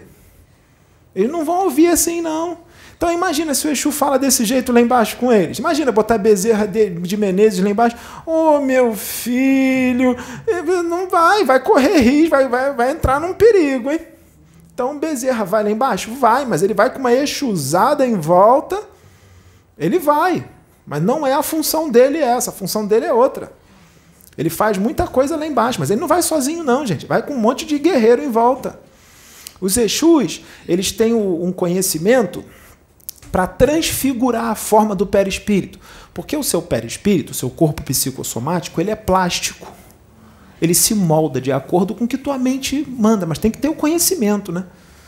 Então, o Exu ele pode se transfigurar em várias formas. Ele pode se transfigurar num anjo de luz. Vamos supor que o cara da religião evangélica só aceita se for um anjo. Ele se mostra como um anjo. O cara da Umbanda, só aceito se ele tiver aquela cartola grande, um garfo na mão, vestido de vermelho e preto. Então ele se transfigura e se mostra daquele jeito para o cara da Umbanda, que só aceita daquele jeito. Ele se mostra de acordo com o que você aceita. Entendeu? Então ele transfigura a forma perispiritual com a mente, transfigura com a mente. Ele pode se lá embaixo, sabe o que, que eles fazem quando vão lá para baixo? Eles se transfiguram numa forma de um monstro demoníaco, com chifre, cheio de dente. Aí você acha que é um espírito trevoso. Não é, não, é um Exu transfigurado que lá que manda é a lei do mais forte, não é? É a lei do mais forte que manda lá embaixo. Então ele se transfigura num bicho de 5 metros de altura, um monstrão grande, sai todo mundo correndo, ele pega todo mundo que tem que pegar. O Exu faz isso. Tem médium que ele se mostra, ele se mostra primeiro como um homem bonito, de terno. Aí de repente muda a forma, parece um capetão com, com, com, com pata de caprino. Aí o médium vai falar assim: é um trevoso. Quem não tem conhecimento vai achar que é isso. Não é, não, é um Exu. Ele faz isso, hein? É só uma, é só uma roupagem. É uma roupagem. Eles têm esse, esse conhecimento. Eles têm esse conhecimento. Têm esse conhecimento. O cara tem o mapa genético todo moldado para a doença. Vamos supor, antes do cara encarnar, falam assim lá em cima para ele: ó, você vai ter que fazer isso, isso, isso na encarnação. E se você não fizer, quando você tiver com 35 anos de idade, se você não fizer, fizer tudo errado de novo, nós vamos ativar uma doença em você, você vai cair de cama e vai pegar um câncer. É um exemplo. Quem é que ativa esse câncer? É o Exu. Aí vem uma pessoa lá no centro de Umbanda, ou no centro espírita, ou aqui no centro universalista, porque eles estão aqui. Aí fala assim, a pessoa fala assim, ó, eu tô passando, fala pro Pedro, pra Sônia, fala assim, ó, eu tô passando aí é, um processo de dor. Tô passando um processo de dor aí que tá complicado, não resolve. Ou é dor física, um problema físico, ou é um outro tipo de dor. Uma dor emocional. E o negócio não resolve. Aí o Exu vem. Ou ele incorpora no Pedro, algum médio, ou ele não incorpora em ninguém, mas ele está aqui. Sabe o que, que ele faz ali na hora? Ninguém está vendo. Pedro não está vendo, só não está vendo, nem a pessoa está vendo. Ele penetra com a mente, com a mente. Porque o Exu, ele tem conhecimento para abrir portais. Sabe o que é um portal? Ele abre com a mente o portal. Ele abre o portal com a mente. Por que, que é o portal? Ele vai dar onde se ele entrar no portal? Vai dar em outra dimensão, gente. Em outra dimensão. Ele abre o portal com a mente, ele entra e vai para aparece em outra dimensão. Aparece em Nárnia. É, é assim. Aparece em outra dimensão. Então, é, as dobras quânticas do tempo, elas mostram problema de dor. Então ele entra nessa dimensão das dobras quânticas do tempo com uma profunda noção de lei de causa e efeito, e ele verifica o porquê que você está passando por aquele problema de dor. Ele vê o porquê. Aí ele decide. Depende de como você está. Aí ele decide. Ele vai perguntar lá em cima se pode. Aí, se você estiver tudo bem, ó, pode, aí ele vai lá e ativa o negócio, o processo de dor acaba ou pelo menos diminui bastante ou ele não bota a mão. Tem que continuar passando pelo processo de dor. Ele consegue ver isso. O porquê que você está passando por aquele processo de dor. Só que aí ele tem que ver se ele vai te dar a alforria vibratória ou se você tem um decreto energético na tua aura mesmo e tem que deixar. O que, que é isso? Vou explicar também. Ó, bem devagar para entender, para vocês verem quem são os Exus, hein? Energia de soltura na aura. Energia de soltura na aura. Ele vê na tua aura essa energia de soltura. O que é energia de soltura? Ele vê uma tonalidade avermelhada. meio avermelhada, mas também não quer dizer que tudo que é vermelho é isso, hein? Depende da tonalidade. Tem uma tonalidade avermelhada que é a energia de soltura na aura. O que, é isso? A pessoa evoluiu. Ela deu um salto quântico, porque ela fez reforma íntima, de verdade mesmo, e ela melhorou. Então, todo o seu padrão energético, todo o seu campo eletromagnético modificou totalmente por causa da reforma íntima que ela fez. Ela, o que é a reforma íntima? Ela se tornou uma pessoa melhor. Se evangelizou, está mais amorosa, mais serena, mais tranquila, não está mais invejosa, não está mais agressivo, não está mais ganancioso, tirou tudo isso, só colocou coisa boa, deu salto quântico. Aconteceu a mudança do estado de uma partícula e aí tudo mudou, né? Então você tem energia de soltura na aura. Você não tem nem mais karma, tem mais que queimar nada. Tem gente que depois que o cara desencarnar, de repente ele vai ficar sabendo lá em cima que ele, que ele nem precisa mais encarnar aqui na Terra. Você vai encarnar naquele planeta lá que já é bem mais evoluído que a Terra. Por quê? Ele fez por onde, né? Mérito, né? Então, então o Exu dá. Se ele tiver com um processo de dor, que já era para ter acabado, mas continua, o Exu vai lá e fala: opa, vou, vou desfazer aqui que já era para ter acabado já. Porque ele está com energia de soltura na aura, eu vou dar alforria vibratória para ele. Alforria, liberdade que, que é o decreto energético? É o contrário da energia de soltura na aura. O decreto energético diz, ó, ele tem que passar por isso aí, que o cara não melhorou não, hein? Aí o eixo não mata a mão, deixa lá. Aí a pessoa vai sair daqui com raiva do Pedro, que não resolveu o problema dele. Não, não pode botar a mão, não. É ordem lá de cima, você não melhorou. Você continua essa tranqueira toda. Como é que vão botar a mão? Tua aura ali está dizendo que você tem que passar por isso. Eles não vão botar a mão de jeito nenhum. Não bota, não, hein? Aí sai com raiva. Que nem tem gente que vem aqui, aí atendeu só uma pessoa e os outros não foram atendidos. Aí vai lá embaixo fica cochichando. Vocês acham que a gente não sabe? Acha que a gente não sabe? fica cochichando aqui embaixo. Está cheio de espírito aqui dentro. Nossa, que absurdo! Só atendeu aquele menino, não atendeu a gente. Que coisa, hein? Acho que a gente não sabe? Pedro não sabe, não, hein? Sou eu que estou falando, hein? É e acha que não foi atendido, porque na cabeça do cara, o, o Pedro tem que botar a mão. Na cabeça da moça, o Pedro tem que botar a mão. Tem que pegar, né? Que nem Deus, né? Os espíritos, tem que ver, né? O Pedro incorpora um médium famoso aqui, desencarnado, né? tem que ver o médium acoplado no Pedro. Se eu não ver, não tá nada. É animismo, hein? Ou é um quiumba? Mentira. E se eu ver um médium desencarnado acoplado nele, é um quiumba que transfigurou a forma do perispírito. E, e ficou com, com o formato do, do, do médium. É difícil, né? Difícil, é. Gente, quando fala que assim, hoje não tem atendimento, porque não teve necessidade, todos já foram atendidos, os espíritos já foram em você, já fizeram tudo que tinha que fazer. Lembra do que eu disse? Que os Exus não precisa de oferenda, de despacho, não precisa um médium botar a mão. O Exu vai aí, já limpa a tua aura toda, já tira os obsessores todos, já leva, tu sai daqui levinho. Não precisa de atendimento sempre, não é sempre que precisa. É claro que vai começar a acontecer umas coisinhas aí que vocês vão ter o atendimento, mas isso aí é uma outra etapa de umas coisinhas que vão acontecer aí, hein? Depois, vai acontecer de repente, hein? De repente, hein? Botou a mão e que é isso? É.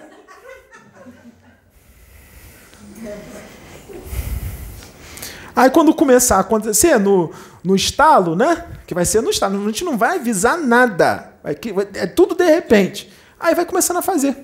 Aí na hora vai tomar aquela surpresa, vai ficar todo mundo gritando, um correndo para lá, outro correndo para cá, Dona Sônia rolando no chão, tem, tendo ataque epilético espiritual, dando glória a Deus, aquilo tudo, né, ajoelhando no chão, dando glória a Deus e tudo mais. Aí depois acostuma, depois acostuma que vai ser corriqueiro, um atrás do outro. É. É, é, é desse jeito. Né? E aí, o que, que acontece? É.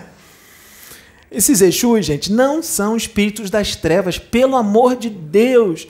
É, é 2022, gente, é fraternidade, todo mundo junto, todo mundo amiguinho. Tem, isso tem que ser esclarecido. Tem que ser esclarecido.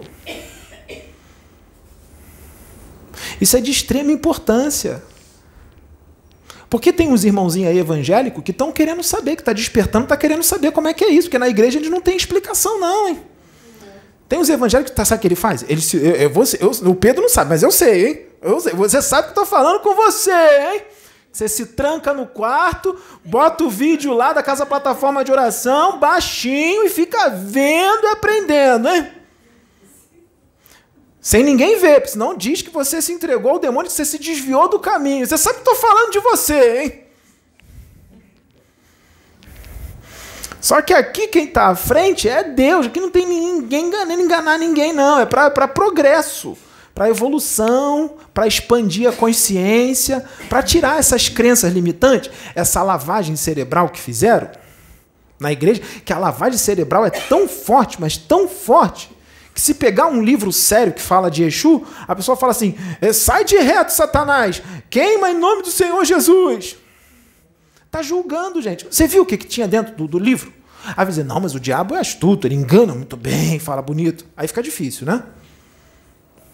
Isso é julgamento. Não sabe o que, que tem lá dentro. Estacionou na Bíblia. A Bíblia é um livro maravilhoso. Mas não tem tudo ali, não. Hein? Ih, tá longe de ter tudo, hein? Deus já vem trazendo um monte de livro aí, você estacionado só, só a Bíblia que traz a verdade, sua mente está engessada, está com a mente engessada, está perdendo a informação. Tem um monte de informação, os livros psicografados aí, Francisco Cândido Xavier, Divaldo Pereira Franco, é, Allan Kardec, vocês estão perdendo, tem um monte de conhecimento lá, Ercílio Mais, Rubens Saraceni, tá lá, tá, tá, a realidade está lá, está psicografado. Mas tem gente que leu esse livro que está falando também não está aceitando, não é da dele. É, que não, não é da linha, isso aí tem que acabar, gente. Não é da minha linha, mas eu respeito a outra religião e todas as religiões têm um conhecimento a ensinar. Aprende da sua religião, mas não estaciona só na tua, vai lá na outra conhecer, vai ver como é que é, é bonito. Se vocês verem a região budista, é lindo. Você acha que lá nos budistas, lá, você acha que quem é que está ali em volta deles? É Siddhartha Gautama, é Ramatiz, é esses caras que tá do lado deles ali. Só espírito elevadíssimo que se, se mostrar para você, você vai achar que é um anjo. Então pode conhecer todas as outras religiões, pode continuar na sua. Se você gosta, continua. O importante é você fazer reforma íntima, fazer o bem e se liberta dessas amarras, dessas crenças limitantes que te impede de um monte de coisa. Te impede. Tem gente que tem medo de morrer Aí quando desencarna, sabe o que acontece? Tem umas formas de pensamento que o cara fica criando durante a encarnação, por causa do medo de morrer. Aí o cara desencarna, aquelas formas de pensamento fica ali, tá? E impede você de subir. É, por causa do medo da morte. Impede vocês de subir, de ir para um lugar bom. Porque durante a encarnação você ficou com medo da morte, criou um monte de forma de pensamento em volta, aí você desencarna, não consegue ir, a forma de pensamento fica te segurando ali. Como é que fica? Morte não existe. Não existe morte. A vida continua. O corpo morre, o espírito sai e a vida continua. Em outra dimensão.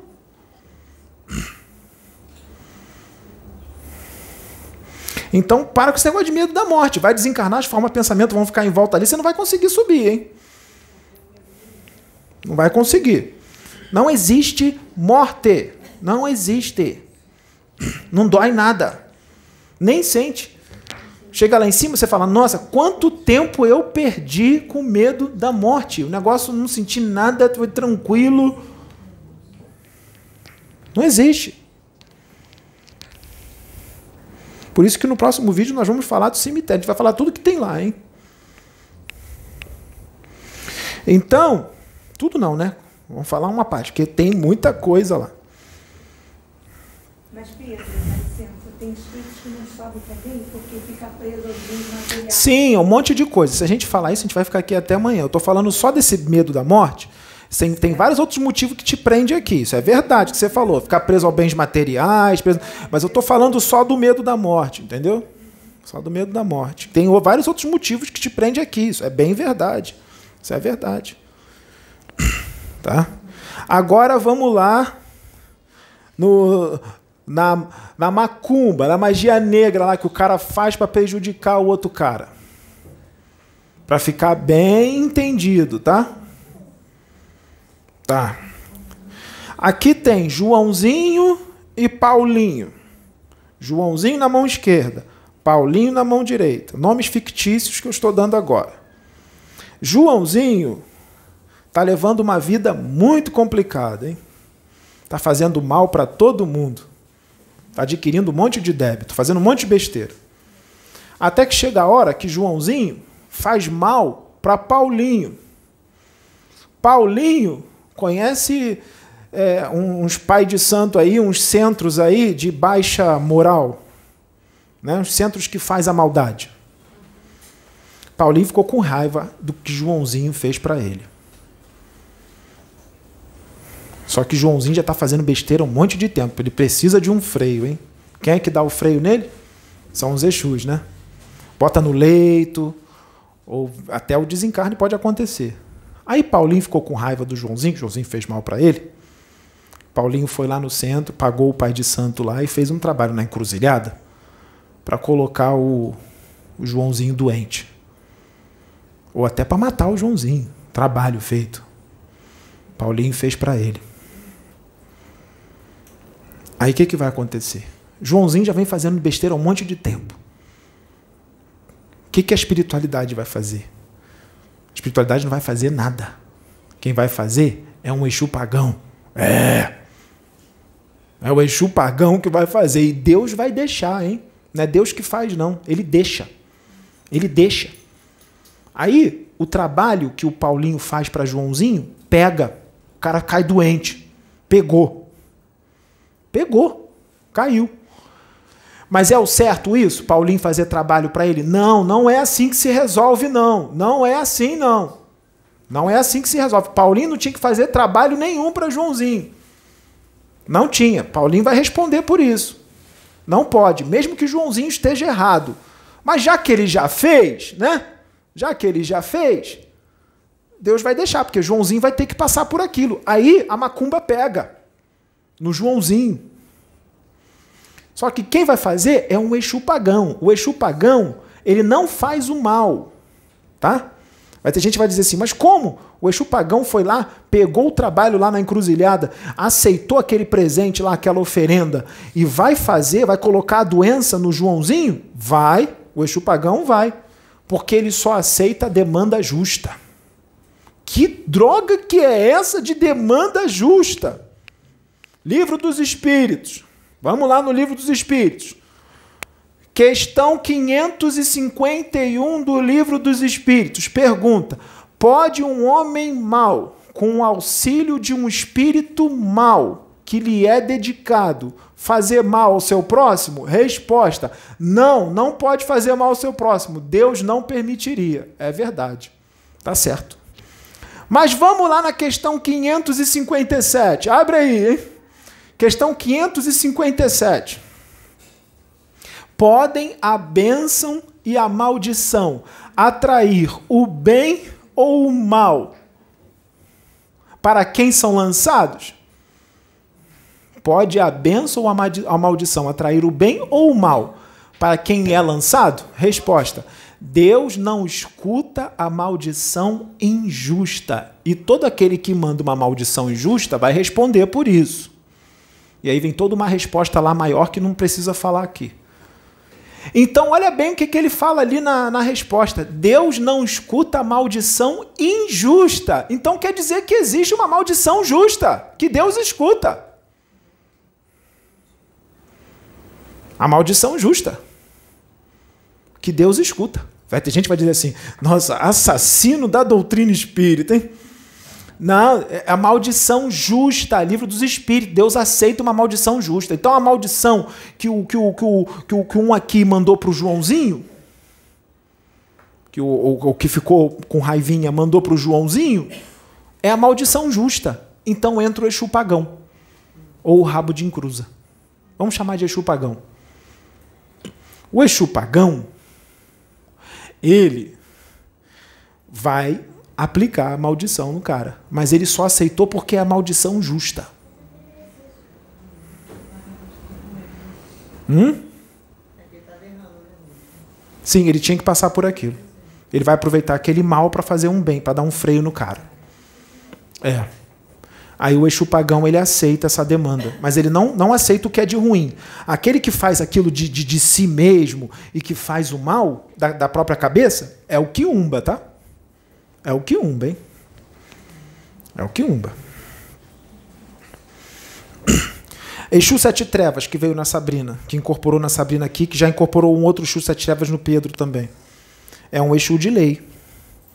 Por que, que o nome dele é Sete Trevas? Porque ele tem autorização, permissão e incumbência para adentrar os sete níveis do astral inferior. São dimensões. Sete dimensões lá do inferno. Ele tem autoridade para entrar lá e tranquilo, tem um passe livre.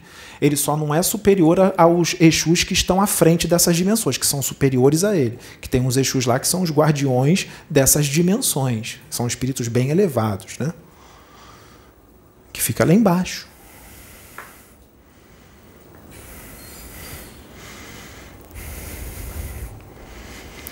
Então, gente, os Exus são os guardiões da rua, eles ficam na rua. São guardiões de casas que fazem trabalhos sociais bonitos. São guardiões de várias casas religiosas. Ele pode ser um guardião seu. Se você é, faz um trabalho espiritual sério, vai ficar uns Exus ali contigo. Um pastor, um dirigente espírita sério, um dirigente universalista tem os Exus que fica ali contigo, Exusão mesmo. Pastor nem tá vendo nada e tem a Exusada ali andando com ele. Tá um tranca-rua do lado dele, tá um marabô do lado dele. Ele está dizendo que Exu é demônio, capeta, e o marabô e o tranca-rua estão tá do lado dele, mas eles nem ligam. Nem liga. Eles nem ligam. Eles, eles, eles entendem essa, essa limitação, essa doutrina, convicção. Eles entendem isso. Tá? Sabe quem, são, sabe quem é o tranca-rua? A falange do Exu tranca-rua são os braços direitos de Bezerra de Menezes. Falange de tranca-rua. Eles tomam conta aí de mais de 15 mil centros espíritas por aí pelo Brasil. Falange de tranca-rua. Toma conta de centro espírita, mais de 15 mil. E mais de 10 mil agremiações aí. Tranca-rua, falando de tranca-rua toma conta de centro espírita, inclusive desses aí que diz que não aceita os Exus. Quem está ali é tranca-rua tomando conta do seu centro, que você não aceita ele. É ele que toma conta do seu centro e de você. O verdadeiro Exu, ele é educado, ele tem compostura, ele é inteligente, ele estuda. Por exemplo, o Marabô. O Marabô tem um conhecimento absurdo, ele, tem um, ele conhece, ele tem, ele tem um conhecimento grande. Ele é um verdadeiro mago, manipula as, as energias da, da natureza. Ele tem uma autoridade danada lá embaixo. O pessoal lá embaixo tem medo dele. Ele tem autoridade e poder lá embaixo. Exu Marabô.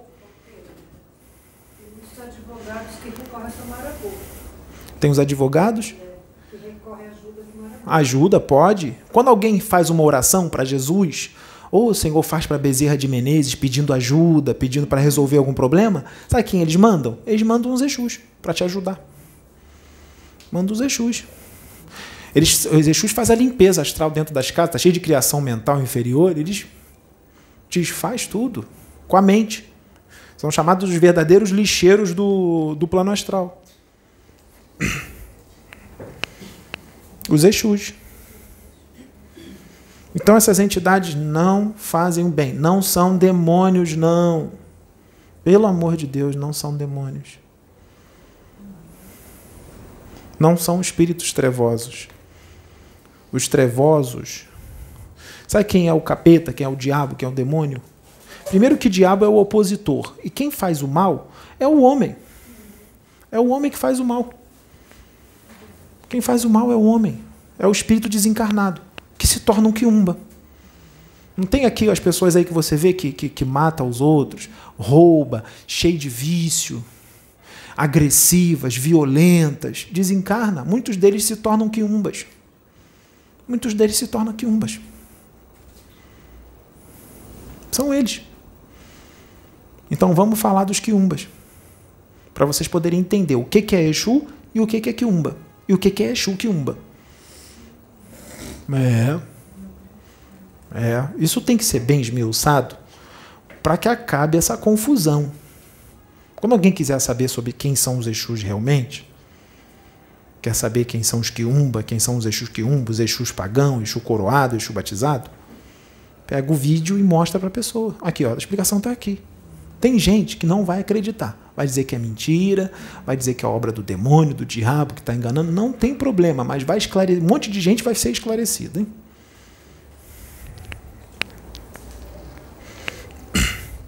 O quiumba é, o, é chamado de o espírito obsessor. São vampiros. Por que vampiros? Eles se alimentam da sua energia vital, do ectoplasma. São espíritos que esses fazem o mal. Esses fazem o mal. Só que isso daí eu vou ter que explicar vai, vai ser um pouco demorado, porque isso tem que ser esmiuçado para vocês entenderem o que, que é um quiumba, hein? Os quiumbas eles estão agarrados às sensações físicas, ou seja, do corpo físico, aos sentidos. Eles estão agarrados aos vícios, vício de bebida, de fumo, de drogas, vício de sexo. Também tem os vícios morais, agressividade, arrogância, soberba, ganância, indiferença, felonia, cupidez, levianos, levianos, frívolos, debochados. São seres humanos desencarnados, debochados, gosta de colocar uns contra os outros, fazer fofoca colocar a casa em desordem, gosta de ver todo mundo discutindo e brigando, eles ficam rindo, adora ver o circo pegar fogo. Vocês conhecem alguém assim que gosta de ver briga, o circo pegar fogo e fica atiçando, vai, vai, briga, briga. São quiumbas encarnados. São quiumbas. Desencarna se junta a eles. Ah, quando desencarna, acha que vai para a colônia? Não, vocês fica aqui com a gente. Vocês são nossos aqui. Não, isso é quiumba. Você não tem vibração para lá para cima, não. Você é fofoqueiro. Ah, mas não fiz mal a ninguém. Mas você fez fofoca lá no condomínio durante 30 anos, fazendo fofoca, colocando uns contra os outros. Você acha que você vai para onde? Você acha que vai para nosso lar? Você é quiumba. Você vai ficar com eles. É quiumba. Então, nem todo quiumba é tão ruim assim, né? Só era fofoqueiro. Então tem quiumba que é um pouquinho ruim só, tem quiumba que é mais ou menos ruim e tem quiumba que é muito ruim. Tem gradações no negócio, é, tem gradações. Existem quiumbas e quiumbas. Um quiumba pode ser o seu amiguinho, seu colega, seu filho, sua mãe, seu pai, sua filha, seu primo, sua prima, seu avô, sua avó você mesmo. É. São esses espíritos que nesses centros aí, que de baixo nível moral, que faz trabalho, faz mal para os outros, que só quer dinheiro e tudo mais, que cobra valores exorbitantes para fazer um trabalho, fica exigindo muita bebida, muito cigarro, carne crua, sangue de animal, que é sangue. Por quê? Ele quer se alimentar do plasma sanguíneo dos animais. Até uns que faz sacrifício até de gente, né? É, existe, existe. Existe. Eles são mentirosos, são malfeitores, bandidos do plano astral. Sabe onde é que eles agem? Em você? Que eles usam você? No seu mental. É ele vai no teu mental. Mas para ele agir no teu mental, tu tem que estar tá em sintonia com ele, porque se ele conseguiu agir no teu mental, é porque tu tá igual a ele, hein? Porque se tu não fosse igual a ele, ele não ia conseguir agir no teu mental. Hã?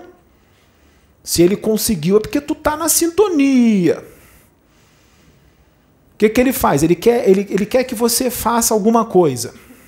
Ele quer que você faça alguma coisa, arrume briga com alguém, discuta com alguém, alguma coisa ruim. Ele quer que você pratique um assalto, que você pratique um assassinato, que você faça fofoca, ele quer que você coloque um irmão contra o outro lá na, lá na igreja, no centro espírita. Fofoquinha. Quer que você cause danos. É, você é invejoso? Sente inveja? Ele também é invejoso, ele coloca mais inveja em você.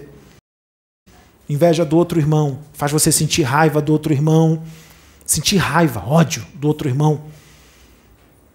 Você já tem um pouquinho de raiva, né? Porque para ele colocar raiva em você, é porque essa raiva já estava em você, hein? Só que estava menorzinha. É, ele só vai aumentar. Você vai ficar com muita raiva. Você vai dizer assim: Nossa, ele botou a raiva em mim. Não botou, não. A raiva já estava lá. Ele só aumentou o que já tinha. Não botou, não. Agora, tem uns que não tem raiva. A raiva não está lá. Mas ele tenta botar assim mesmo. Se você absorveu a raiva e deixou ela entrar, é porque você permitiu. Ah, não tinha raiva nenhuma. Mas ele tentou botar, porque ele pode tentar, mesmo sem ter. Se você aceitou e sentiu, alimentou aquela raiva, porque você gostou de sentir aquela raiva, hein? Você gostou. Você alimentou, você deixou a raiva lá. Ele falou: é, é o vai que cola, né? Ela, a pessoa não tem a raiva, mas eu vou botar. Vamos ver se cola. Colou, ficou. Ele botou, ficou botando raiva. Opa, ele gostou da raiva que eu botei. Hein? Então ficou sentindo a raiva.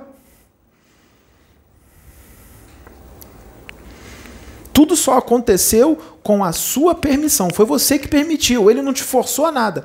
Ele só foi lá no vai que cola, botou e você deixou. Então ele, ele se acopla em você, ele se, se aproxima de você, do teu campo áurico. É uma incorporação, gente. Todos vocês são médios, tá? Todos vocês. Já viu às vezes você, mamãe, que teu filho chegou em casa transformado, não estava bêbado, não estava nada não, mas pode estar tá bêbado também, né? Porque ele trouxe um monte de quiumba para dentro de casa, né? Porque ele chegou da boate, da boate bêbado, né, caindo. Você acha que ele veio sozinho? Ele veio acompanhado com um monte desses. Aí ele se transforma, não é só por causa da bebida não, é por causa dos quiumbas que estão ali com ele. Porque esses espíritos, muitos deles, têm problemas emocionais e mentais bem complicados, problemas mentais e emocionais bem complicadinhos. Aí, se ele se acoplou no seu filho, os problemas mentais e emocionais dele, que são bem complicados, passa para o teu filho, porque ele está num processo de simbiose espiritual. Ele se acoplou no teu filho. O que ele sente e pensa passa para o teu filho. O que o teu filho sente e pensa passa para ele também. Esses são os quiumbas. Aí ele vai lá e bota, vai lá. É, é, bota um contra o outro, faz fofoca do outro. Vai lá, pratica o assassinato. Vai lá, rouba. Vai lá, bebe mais. Vai lá, usa mais droga. Vai lá, fuma mais. Vai lá, fica com inveja do outro. Vai lá, grava um vídeo no YouTube para falar mal do Pedro.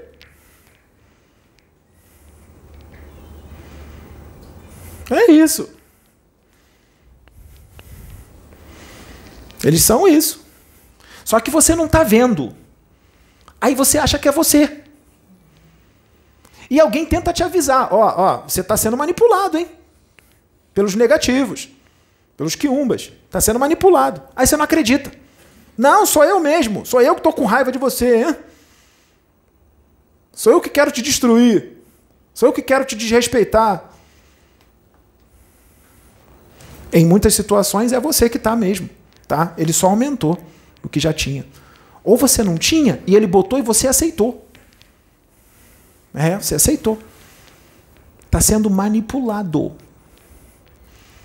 Só que eles, eles, e eles ficam tudo rindo em volta. Porque eles sabem que não tá estão vendo eles. E quando dizem eu não acredito, eles ficam tudo gargalhando. Eles adoram aqueles que não acreditam. E eles adoram. Porque é mais fácil ainda de manipular. Não tem discernimento. Não né? tem discernimento nenhum.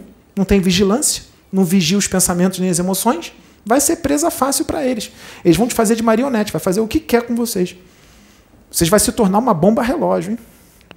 Vai ser instrumento de intriga, de fofoca. Vai ser instrumento deles, só de coisa ruim. A botar tudo em desordem. São eles. Sabe o que eles fazem para aqueles que são clarividentes? Eles também, tem muitos quiumba que sabem transfigurar a forma do perispírito deles. É. Eles transfiguram e se mostra como Bezerra de Menezes, como André Luiz, como Jesus, assim como pode dizer que é um mago negro. Ele pode incorporar num médium e falar: Eu sou um mago negro, eu sou um cientista das sombras, eu sou um chefe de legião, eu sou um dragão. Não é nada, é um quiumba. Ou então ele pode incorporar no médium e dizer que é Exu Marabô, dizer que é Exu Caveira, dizer que é Exu Sete Encruzilhadas, dizer que é Mago Criptoros, dizer que é Pombagira. Pombagira, qualquer tipo de pombagira.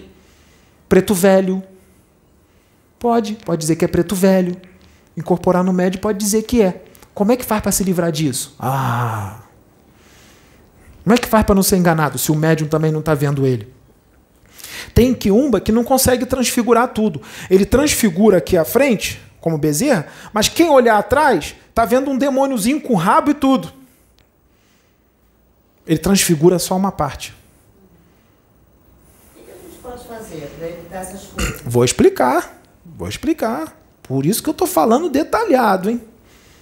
Estou falando detalhado. Primeira coisa, você é médium de uma casa, seja de uma igreja, de, de, de um centro espírita, de um centro de umbanda. Primeira coisa, hein? Primeira coisa que o médium tem que fazer. Está trabalhando com mediunidade? Tem que fazer reforma íntima. Se não for fazer reforma íntima, melhor nem ser médium, hein? Melhor nem ser. Quer levar a vida do jeito que quer? Não trabalha com mediunidade. Senão a quiumbada vai vir toda junto. Pode ser o centro sério que for, vai vir contigo. Porque o centro espírita é hospital, o centro de umbanda, a igreja é hospital, tá? Que recebe pessoas doentes, que elas se recebem essas pessoas como elas são e como estão. Como elas são e como estão. Jesus não fala, venha como estás. Recebe como são e como estão. E não é só os convidados, não, quem vai receber socorro, não. Os colaboradores também, os médiums. Ou vocês acham que os médiums que vêm, eles já vêm tudo pronto, perfeito? Não! Tem um monte de médium que vem doente, que é tratado no trabalho. Enquanto ele trabalha, ele faz a reforma íntima. Enquanto ele ajuda a tratar, ele também é tratado. O médium. Ele vai fazer evoluindo, ele vai melhorando, vai fazendo reforma íntima. E os espíritos não podem fazer isso para eles, não. O espírito só dá o conselho, o médico tem que fazer, hein? Muitos dos convidados pode ser mais evoluído ou estar tá muito mais equilibrado do que muito médium que está no centro. O centro espírita recebe você como você é e como você está. Ninguém vem pronto, não. Vocês acham que o Pedro chegou aqui como ele está agora? Ele está fazendo reforma íntima, está indo melhorando e vai melhorar mais. É assim, Sabrina, todos que estão aqui. Todos que estão aqui. Então, qual é a forma de você não ser enganado por quiumbas? Reforma íntima. Você se moralizar.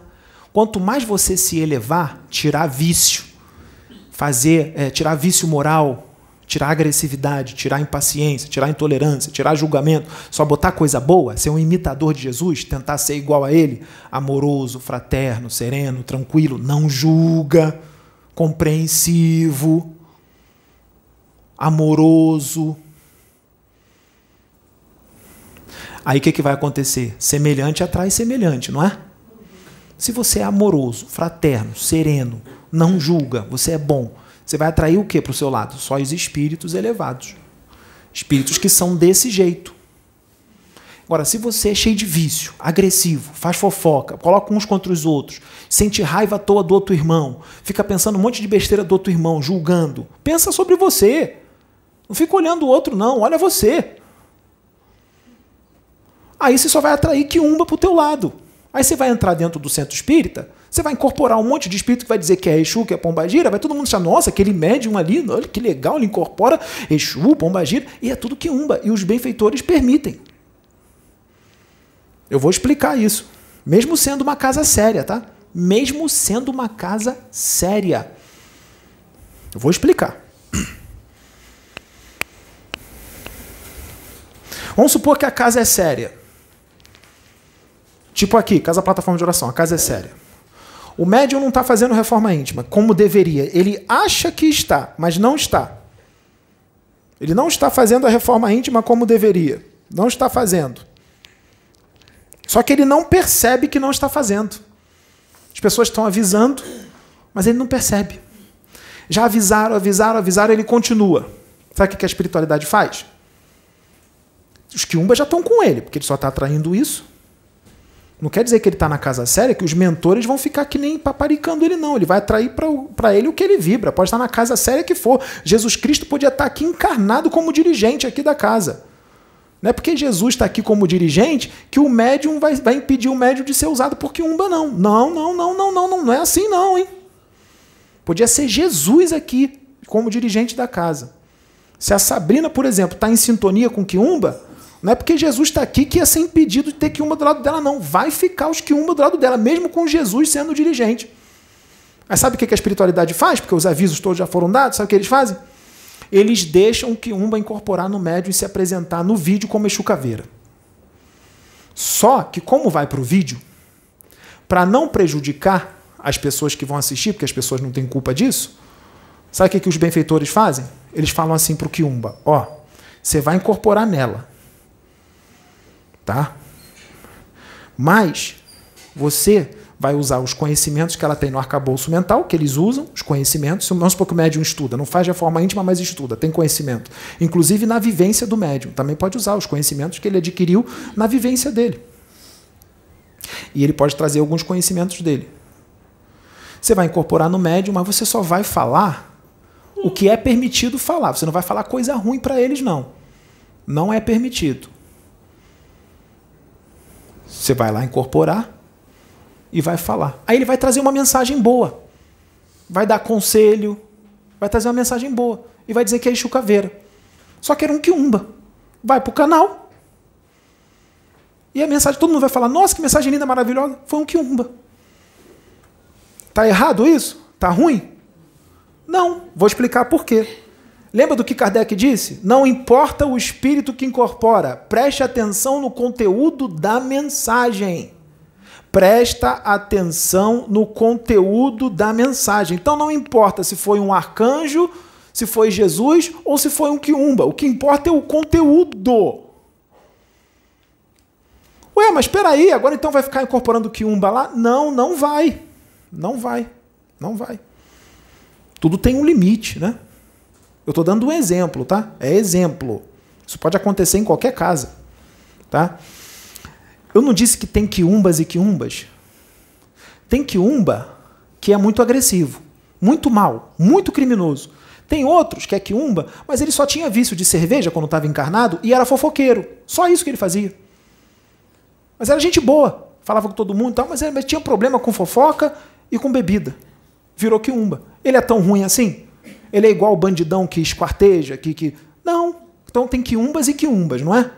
E tem quiumba que, quando estava aqui, estudou, tem conhecimento. Mas era cheio de vício, era cheio de complicação, mas tem conhecimento. Então tem quiumba que tem um conhecimento danado na doutrina espírita, da Umbanda. Ele tem algo a ensinar, não tem? Não é porque ele é quiumba que ele não tem algo a ensinar, não, gente. Tem um monte de negativo lá, Mago Negro, Cientista das Sombras, que tem especializações maravilhosas. Eles têm algo a ensinar também. Você vai pegar o que é bom e o que é ruim, você não pega. Você tem que ter discernimento. Então, o Kiumba, quando é trazido para incorporar num médium, numa casa, ele vem para evoluir ou para dar aprendizado para o médium. Aprendizado para o médium para o médium também achar que ele não pode ser enganado e que ele é intocável. Qualquer médium pode ser enganado. Então o Kiumba também tem algo a ensinar. Tem, ele é filho de Deus. Ele é filho de Deus. Ele tem, tem Kiumba que tem conhecimento na magia. Tem conhecimento, sabe, do livro dos espíritos de trás para frente. O dragão, o conhecimento que um dragão traz do seu planeta de origem não é imenso? Se ele pegasse aquele conhecimento todo e falasse assim: vou falar com os guardiões da humanidade que eu me arrependi, vou ajudar eles. Aquele conhecimento do dragão poderia ser usado para fazer coisas maravilhosas aqui na Terra. É porque ele resolveu escolher o mal. Então vamos parar com esse medo de que umba, como se fosse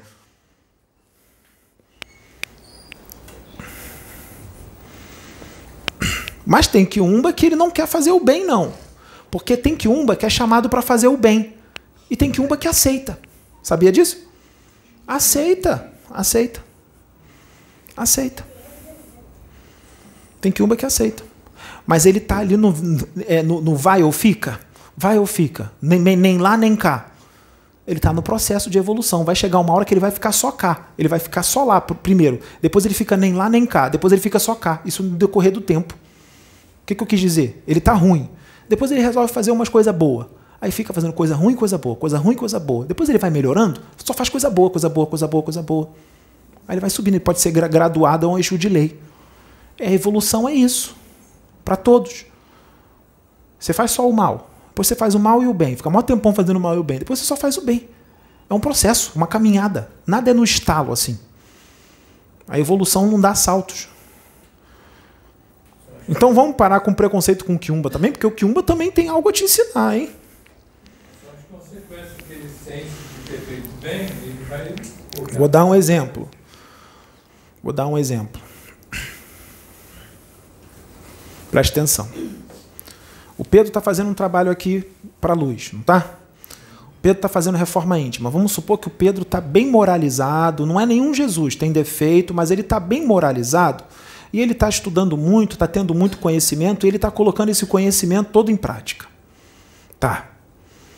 Aí o que, que os espíritos da luz aproveitam? Poxa, o Pedro é um médium, vão pensar, pô, o Pedro médium está indo bem, o cara está fazendo reforma íntima, o cara está se moralizando mesmo. Vamos fazer o seguinte: vamos pegar dois Exu Quiumba, dois soldados, mas não é qualquer Quiumba, não, é dois Exu Quiumba que tem um conhecimento grande na magia de proteção, são os policiais bem bons. E vamos colocar esses dois Exu com Pedro, para proteger o Pedro para ficar do lado dele, para proteger. Então, são quiumbas fortes, ou seja, são dois espíritos que os outros que estão ao redor não, não se mete a besta com eles, não, porque são dois quiumbas que têm bastante conhecimento de magia. Fala, ó, não chega aqui não, senão vai ficar ruim para você. E eles não chegam mesmo, não, hein? Quiumba tá ali com Pedro. Só que o Exu Quiumba, ele não é bonzinho, não, tá?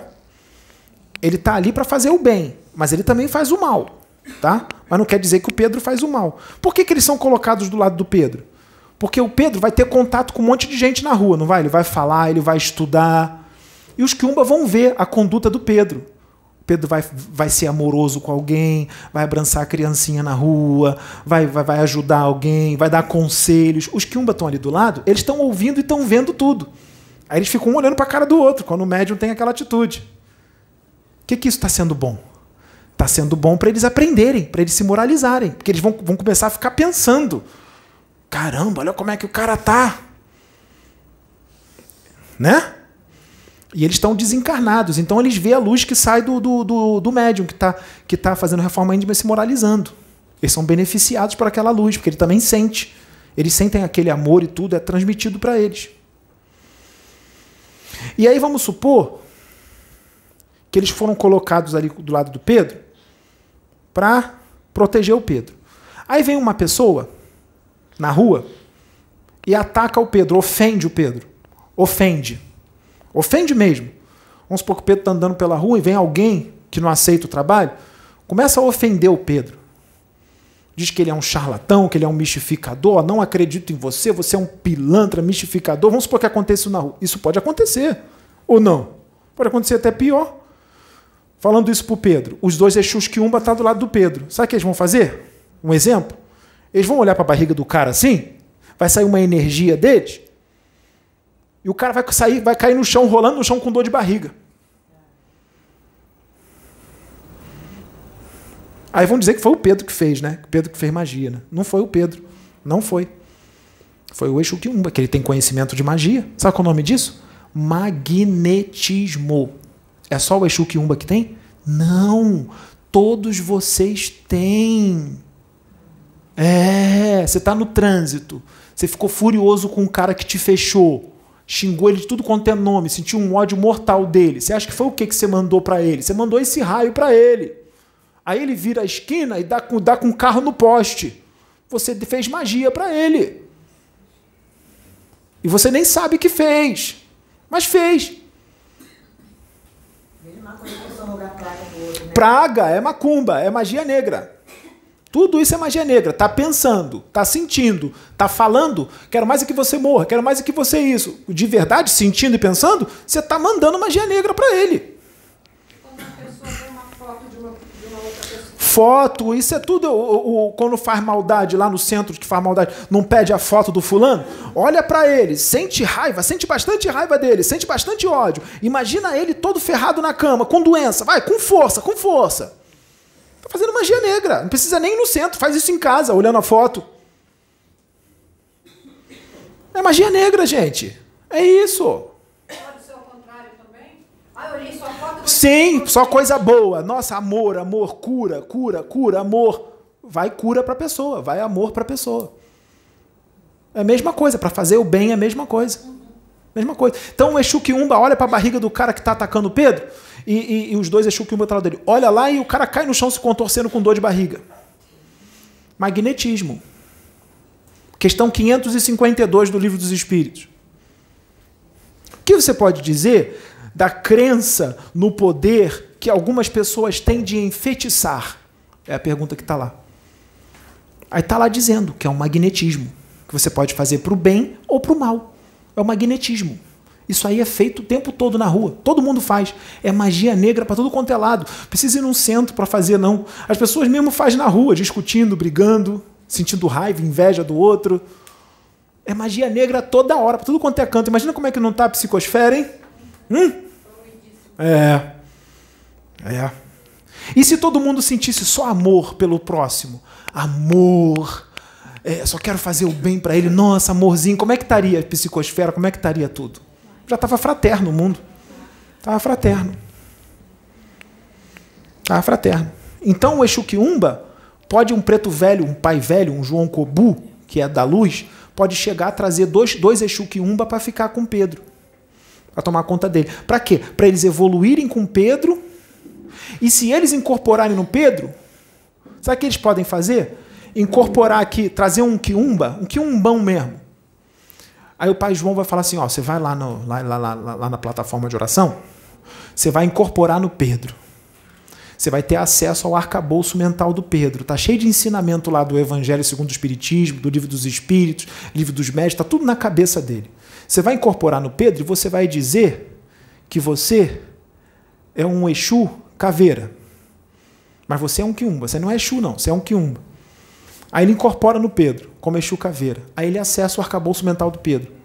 Aí começa a trazer um monte de, de conhecimento bom, acessando o arcabouço mental do Pedro. Aí acabou o vídeo, acabou a incorporação. Ele desinco- desincorpora e vai falar com o pai João. O que, que ele aprendeu? Ele não aprendeu os conhecimentos na coisa do Pedro? Ele aprendeu. Ele foi trazido para incorporar no Pedro para aprender aqueles conhecimentos. E ele sai daqui com aqueles conhecimentos que ele pegou do arcabouço mental do Pedro, tudo na cabeça. Aí ele vai ter a oportunidade de se de evoluir, de se melhorar. Vocês estão entendendo como é que as coisas funcionam? Assim como tem palestra aqui. Vocês acham que está só vocês aqui? Está cheio de espírito assistindo. Está sendo transmitido para outras dimensões. Tem um monte de gente, sabe como agora? Eu vou falar para você, essa palestra aqui está rolando, hein? Tem um monte de dimensões aqui próximas à crosta, próximas à crosta, sala de aula, lotada, tá lotada a sala de aula, um monte de gente sentada assistindo a palestra aqui, aqui agora, não é só vocês não. Um monte de espírito assistindo. Um monte de espírito assistindo. O, é, o Exu, um quiumba, pode ser, ele não está contigo? Tem algum quiumba contigo? Como é que você está? Quais as suas atitudes no dia a dia? Como é que você é? Tá cheio de vício? Tá fazendo fofoca? Colocando uns contra os outros? Sente inveja do outro? Raiva? Agressividade? Impaciente? Só faz coisa ruim? Eles estão tudo do teu lado. Estão contigo. Fuma contigo, bebe contigo, faz sexo promíscuo junto contigo. É agressivo com o outro junto contigo, porque ele também é agressivo. Semelhante atrai semelhante. Simpatia. É o teu espírito familiar. Quem é o espírito familiar? Questão 514 do Livro dos Espíritos. Pergunta: Os espíritos familiares são o mesmo que os espíritos simpáticos e protetores? Resposta: Existe gradações na simpatia e na proteção. Chame-os do nome que você quiser. O espírito familiar é o amigo da casa. Essa é a resposta. O espírito familiar, ele pode ser menos adiantado, leviano, um, um tanto leviano, frívolo, Ele pode não ter conhecimento nenhum, é um desencarnado que está do teu lado por simpatia. Simpatia por quê? Porque ele é igual a você. Simpatia. Simpatia. Espírito familiar. O teu espírito familiar pode ser um quiumba. E o protetor? O protetor é aquele que é acima de você. Ele é mais evoluído que você. Ele está ali para te ajudar a evoluir. Esse é o protetor. Está ali para te ajudar a evoluir. Quer ver um, um exemplo de simpatia? Um exemplo de simpatia. Essa semana, o Pedro estava com a Sabrina, voltando da academia, andando pela rua. Aí tem uma moça, é um cruzamento, tem um sinal aqui e outro aqui. Tem duas moças, uma aqui e uma moça aqui. Tem uma moça que tem dois filhos pequenininhos. Elas ficam no sinal pedindo esmola. Pedindo esmola. E tem dois filhos pequenininhos, um menininho e uma menininha. Pequenininho, quatro anos de idade, três, quatro, cinco anos de idade, mais ou menos. Os dois, as duas crianças. E o Pedro está sempre com a Sabrina ajudando eles, dá, dá a cesta básica, ajuda, dá, dá biscoito para as crianças. Trata bem, com amor, carinho. Eles estão voltando da academia, Pedro e Sabrina. Quando o sinal fechou, o Pedro atravessou com a Sabrina, de mão dada. As duas crianças vieram correndo, mas vieram para cima do Pedro. Tio, tio, tio. E as duas agarraram nas pernas do Pedro. As duas crianças, no meio da rua. Aí vem o Pedro, né? Acabou de malhar, né? Todo inchado. Hã? Todo inchado, ninguém entendeu nada. Hein? De camiseta, o cara bom, mas que ensinamento, hein? Que ensinamento, hein? Hum? Quem julga pela aparência? Hein? Vem o Pedro fortão, de camiseta. Aí o Pedro abaixou, ele abaixou assim, e abraçou as duas crianças. Começou a fazer carinho, beijar. Só que o Pedro fez isso, não foi só da por fazer, para mostrar para os outros que está fazendo caridade. Não. Quando ele fez isso, abraçou as crianças, o Pedro sentiu um amor imenso pelas crianças, ou seja, sinceridade. Ele sentiu um amor pelas crianças. Ele não só abraçou, não. Quando ele sentiu esse amor grande que abraçou as crianças, sabe o que aconteceu? Um pai velho, que foi pai Joaquim de Aruanda, se encostou no Pedro e abraçou as crianças junto com Pedro. Porque o pai velho é só amor, né? Pai Joaquim de Aruanda. Aí a voz do Pedro começou a ficar rouca na rua. É, ele se encostou. A voz do Pedro começou a ficar rouca. Só que ninguém percebeu. Hum? Ninguém percebeu que ele é médium. O pai Joaquim também sente amor pelas criancinhas, né? Então, simpatia, afinidade. Entendeu a sintonia? Como é que é? Sintonia. Ele sentiu o amor, o que, que ele atraiu? Um espírito que é puro amor e fraternidade. O pai Joaquim de Aruanda se encostou no Pedro e abraçou as crianças junto com ele. Agora, se o Pedro sentiu um ódio danado, um raiva danado, quem é que ia vir pro lado do Pedro? Só espírito ruim, mago negro, quiumba, feiticeiro do mal, essas coisas aí. É assim que funciona a afinidade. Essa foi uma atitude de amor na rua. E se você tem uma atitude de ódio na rua? São eles que vão se encostar em você. Então, cuidado com o que você faz com o seu próximo. Na rua, cuidado com o que você faz com o seu próximo. Porque semelhante atrai semelhante. Semelhante atrai semelhante. É sintonia, é lei do universo. Não tem nada de diferente disso. Isso já foi falado? Já. Mas continua a mesma coisa, não foi entendido, então que tem que repetir. Foi dito há dois mil anos atrás. Não foi entendido. Foi dito durante os dois mil anos, por um monte de profeta aí, durante séculos e séculos e séculos. Ainda é falado. Não muda. Então tem que continuar falando.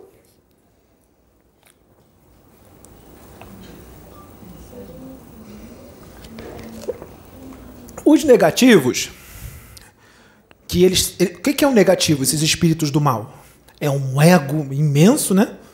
Uma sede de poder imensa. Só que eles têm paixão por aquilo, né? É uma sede de poder tão grande. Quanto mais tem poder, mais quer. Mais, mais, mais, mais, mais. Não, não tem limite o negócio, é uma doença. Eles têm uma paixão danada por aquilo. Eles querem cada vez mais conhecimento, estudando 24 horas por dia para fazer mais mal, né? Para ter mais conhecimento, para usar o conhecimento para fazer o mal. É uma paixão danada para fazer o mal. Só que os negativos têm essa paixão para fazer o mal. Eles têm. Tanto é que eles estão dominando o planeta inteiro. E os, os que são da luz, encarnados aqui? Os encarnados aqui, têm essa paixão para fazer o bem? Tem? Não tem, não. Não tem, não. Não tem. Hoje é domingo. Ah, tem que estar no shopping vendo cinema. Não vou estar gravando vídeo para eles, não. Eu tenho, eu tenho que viver minha vida. Eu tenho que, eu tenho que me divertir. Tem, tem que se divertir. Mas tem hora para tudo, né? Mas quem já está ligado ao todo, a Deus, vai preferir muito mais trazer uma mensagem para o coletivo do que os seus próprios prazeres, porque ele já não pensa mais nele. O prazer dele é ajudar todos os outros. Esse é o prazer dele. É, você está vendo a diferença? A diferença é essa. Quem está ligado no todo é isso. Então, os que estão trabalhando para a luz não têm a mesma paixão que os negativos têm para fazer o mal. Você tem que ter a mesma paixão para fazer o bem. Se nós tivermos um monte de gente aqui, algumas pessoas, com a mesma paixão que os negativos têm para fazer o mal, só que para fazer o bem, nossa, o mundo já tinha acabado, já tinha, já tinha melhorado já maravilhosamente. Já tinha acabado esse problema todo. Jesus com 12 mudou o planeta inteiro? Com 12 pessoas? Claro que tinham outros, mas né? Um, um cara. Ah, mas ele era Jesus. Aí vem a desculpa, né? Ele era Jesus, como se é só ele. Aí você joga toda a responsabilidade para ele para você não fazer. É você que não quer fazer, hã? Porque você pode fazer. Precisa ser igual a ele, não. Precisa ter a mesma evolução dele, não. Ó, o Pedro é bem menor do que ele, tá aqui fazendo, hein? Tá aqui fazendo. Então você pode também. Então você tem que ter a mesma paixão para fazer o bem, que nem os negativos têm para fazer o mal. Que nem os negativos têm para fazer o mal. Pedro, é que Jesus diz lá no Evangelho que os filhos das trevas são mais ousados do que Isso, muito bem. Ela disse que Jesus disse que os filhos das trevas são mais ousados do que. é, eles são mais audaciosos e destemidos. Quando os da luz resolver ser audaciosos e mais destemidos, aí eles vão preponderar mais do que os das trevas. É isso que ele disse. É isso. É isso. Por que, que não tem a mesma paixão para fazer o bem? Por que, que só tem paixão para fazer o mal? Porque é mal. Porque é mal. Então, esses espíritos, os Exus, eles estão soltos por aí, tá? Porque mandaram lá de cima, estão, bem soltos. E eles gostam só da verdade, hein? eles são justiça. Eles não gostam de mentira, não. Não gostam de gente que faz o mal. Esse tipo de espírito que manifestou aqui, Marabô, Ma- Exu Marabô não anda com qualquer médio, não. Ele tem que estar na linha ali certinho, porque o Marabô é um espírito, é um Exu que de, de muita autoridade, hein? Muita autoridade, hein? E você vê que ele não se manifesta tanto. Ele já incorporou no Pedro algumas vezes aqui, mas ele não vem toda hora. Assim como tranca-rua. Tranca-rua também não vem toda hora, não. É outro também que é exigente.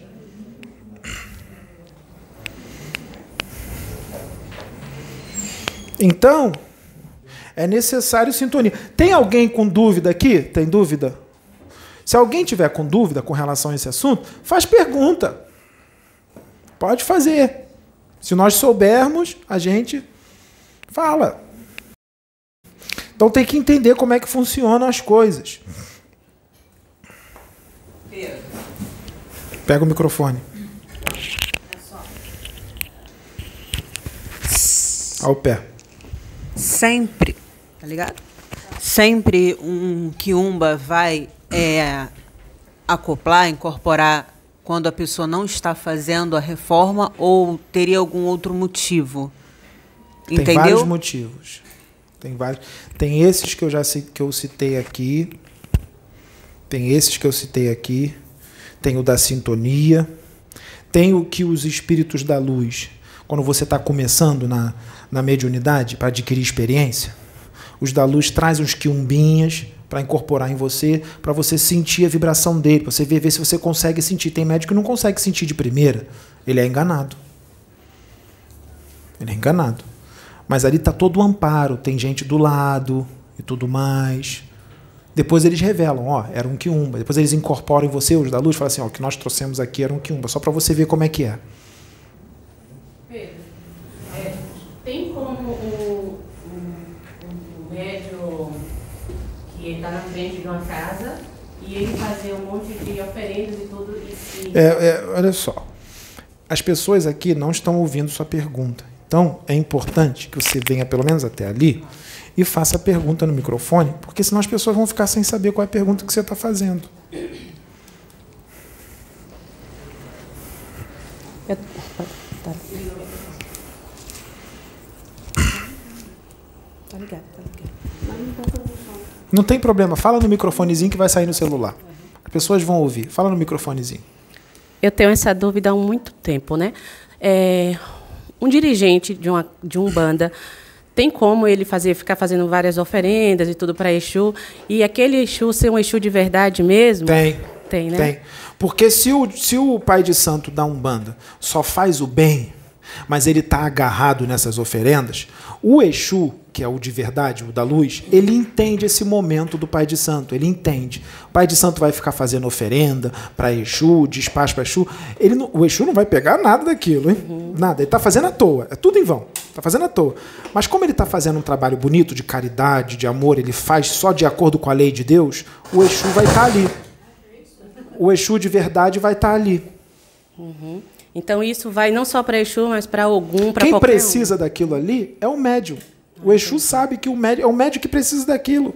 Não precisa de nada disso. Então ele entende. É uma perda de tempo imensa, né? Porque ele está fazendo aquilo ali à toa. Mas o Exu entende. Ogum, Xangô, esses então que não precisa mesmo. Porque o orixá Xangô, o orixá Ogum, é uma vibração do universo. O que tem é um espírito de muita autoridade, um espírito com muita evolução espiritual, que pode se manifestar como Ogum, mas não é a vibração, é um espírito que sintoniza com aquela vibração de Ogum, ou de Xangô, ou de Oxóssi. E eles entendem esse momento do, do, do médium. Ele precisa daquilo. Entendi. Essa Entendeu? É isso. Obrigada. Então, gente, né, não precisa ter pavor com esses espíritos.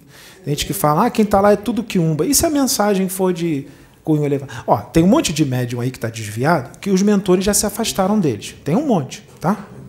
Só que são médios que têm muito conhecimento. Muito conhecimento. Quem está usando eles são quiumbas. Tem até mago negro usando. Só que aí já é outra história, porque o mago negro, ele pode trazer, ele pode incorporar no médium como um pai Joaquim e trazer uma mensagem linda, mas nas entrelinhas ele traz umas coisas bem complicadas e as pessoas não percebem. Aí complicou. Ou ele pode falar umas informações do plano espiritual, que está dizendo que é do plano espiritual, e não é nada. Só que as pessoas não sabem, vai acreditar. Ou então eles podem falar de um médium mal, de um médium sério, incorporado, por exemplo, está incorporado com o pai Joaquim de Angola. Aí fala mal do outro médium, que disse que é, é primogênito de Jesus, fala mal. Diz assim, por exemplo, nossa, tem gente, o pai Joaquim incorporado na médium, dizendo assim, tem gente aí dizendo até que é unigênito de Jesus, ainda fala errado, porque o certo é primogênito. Né? Ele só foi o primeiro espírito criado por Jesus. Jesus criou muitos outros. Ou seja, que equívoco total. Você vê que, que, que Pai Joaquim não falaria essa crítica. Né? Você vê que é um médium junto com o espírito das trevas. Ou é o próprio médium mistificando. Né? Então, e as pessoas acreditam nisso. Porque às vezes a médium é muito famosa, ou muito famoso, e o que ela fala é lei. Aí as pessoas acreditam. E causam um dano grande. Porque vai acreditar em quem? No médium famoso ou no Pedro, que é desconhecido? No médium famoso. E aí causa um dano gigantesco. Então tem que tomar cuidado também com isso, porque se for um espírito trevoso experiente, ele vai falar coisa bonita, porque ele vai aproveitar os conhecimentos do arcabouço mental do médico. O médium tem conhecimento, às vezes é um médico que já está 40, 50 anos nessa caminhada, lê, já leu muitos livros, e esses são os que eles mais gostam, né? Vai trazer um conhecimento maravilhoso, mas nas entrelinhas vai dar um monte de, às vezes até uns comandos hipnóticos para vocês. Vocês estão vendo o vídeo no YouTube, o cara tá mandando um comando hipnótico e vocês estão caindo. E nem se liga. Assim como os da luz aqui, pode dar um comando para vocês, mas para uma coisa boa, porque os da luz também mandam comandos. Jesus cansou de mandar comandos para as pessoas? Ou não? Jesus deu vários comandos, mas é para coisa boa, para coisa da luz. Então, é, é, é, é isso que tem que ser sendo visto, que se você estiver em sintonia com a luz de verdade, se estiver fazendo uma reforma íntima, mas é uma reforma íntima de verdade mesmo, quando alguém for usado por um das trevas de uma forma assim bem sutil, bem subliminar, se você estiver muito ligado a Deus, você vai perceber. Você vai perceber que alguma coisa ali não está legal. Você vai perceber. Você vai perceber. Então essas coisas vocês percebem que são complexas, mas ao mesmo tempo são fáceis de entender. São fáceis de entender. Esses quiumbas, muitos desses quiumba que gostam, eles são mandados por magos negros, eles são hipnotizados, são mandados para a tua igreja, para o teu centro espírita, para o teu centro universalista, para colocar a casa em desordem. Como é que eles conseguem colocar a casa em desordem? Porque eles encontram no, no, nos irmãozinhos, na plateia e nos próprios obreiros, nos médios da igreja, sintonia. Sintonia. Eles colocam a casa em desordem como? A fofoquinha que tem na igreja, de um irmão com o outro, fazendo fofoca com o outro. É um que está dando em cima da mulher do outro, a mulher está dando em cima do marido do outro. A inveja que se sente um do outro, do irmãozinho, um médium com o outro, um obreiro com o outro, coloca um médium contra o outro. Discriminação. Fica com raiva porque o outro está sendo mais usado e ele não.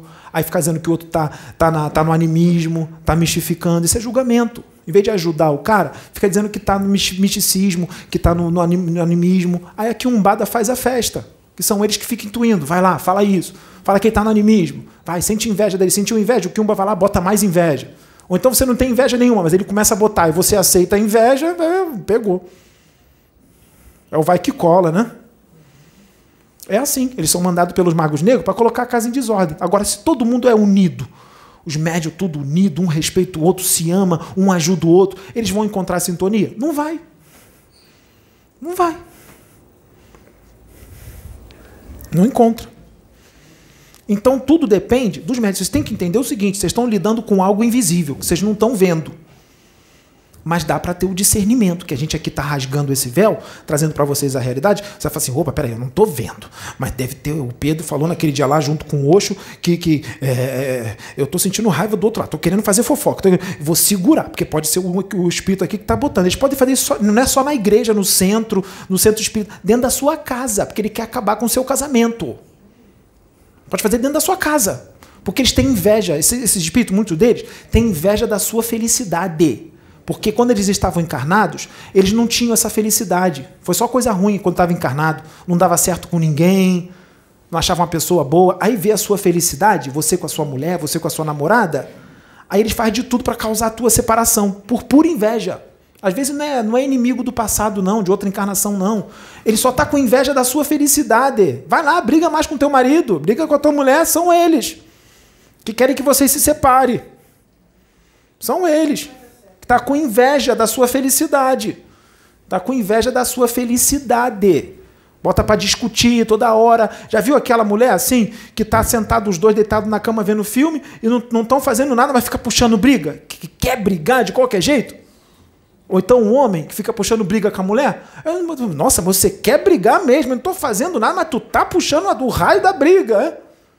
São eles que estão ali fazendo. Vai, briga com ele, atiça, está muito calmo. Briga, vai, implica com ele.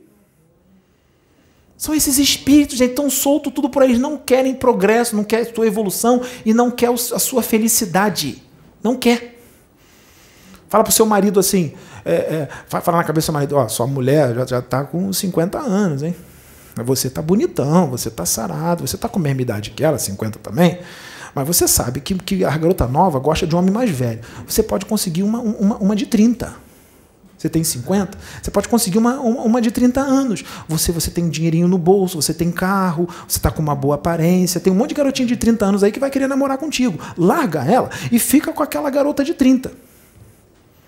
Aí ele vai e larga a mulher. Aí fica com a garota de 30. Aí no início é maravilhoso. Passa um tempinho, fica um lixo, a mulher acaba com a vida dele e tudo mais. Por quê? Porque foi só por causa da aparência da outra de 30. Aí lembra da ex. E, e, a ex às vezes vai e recebe de volta, aceita de volta. É, aceita de volta. É. é uma santa, né? É um anjo, tem que ir para uma colônia quando desencarnar, porque isso acontece direto. Direto. É. Então, É aquela situação.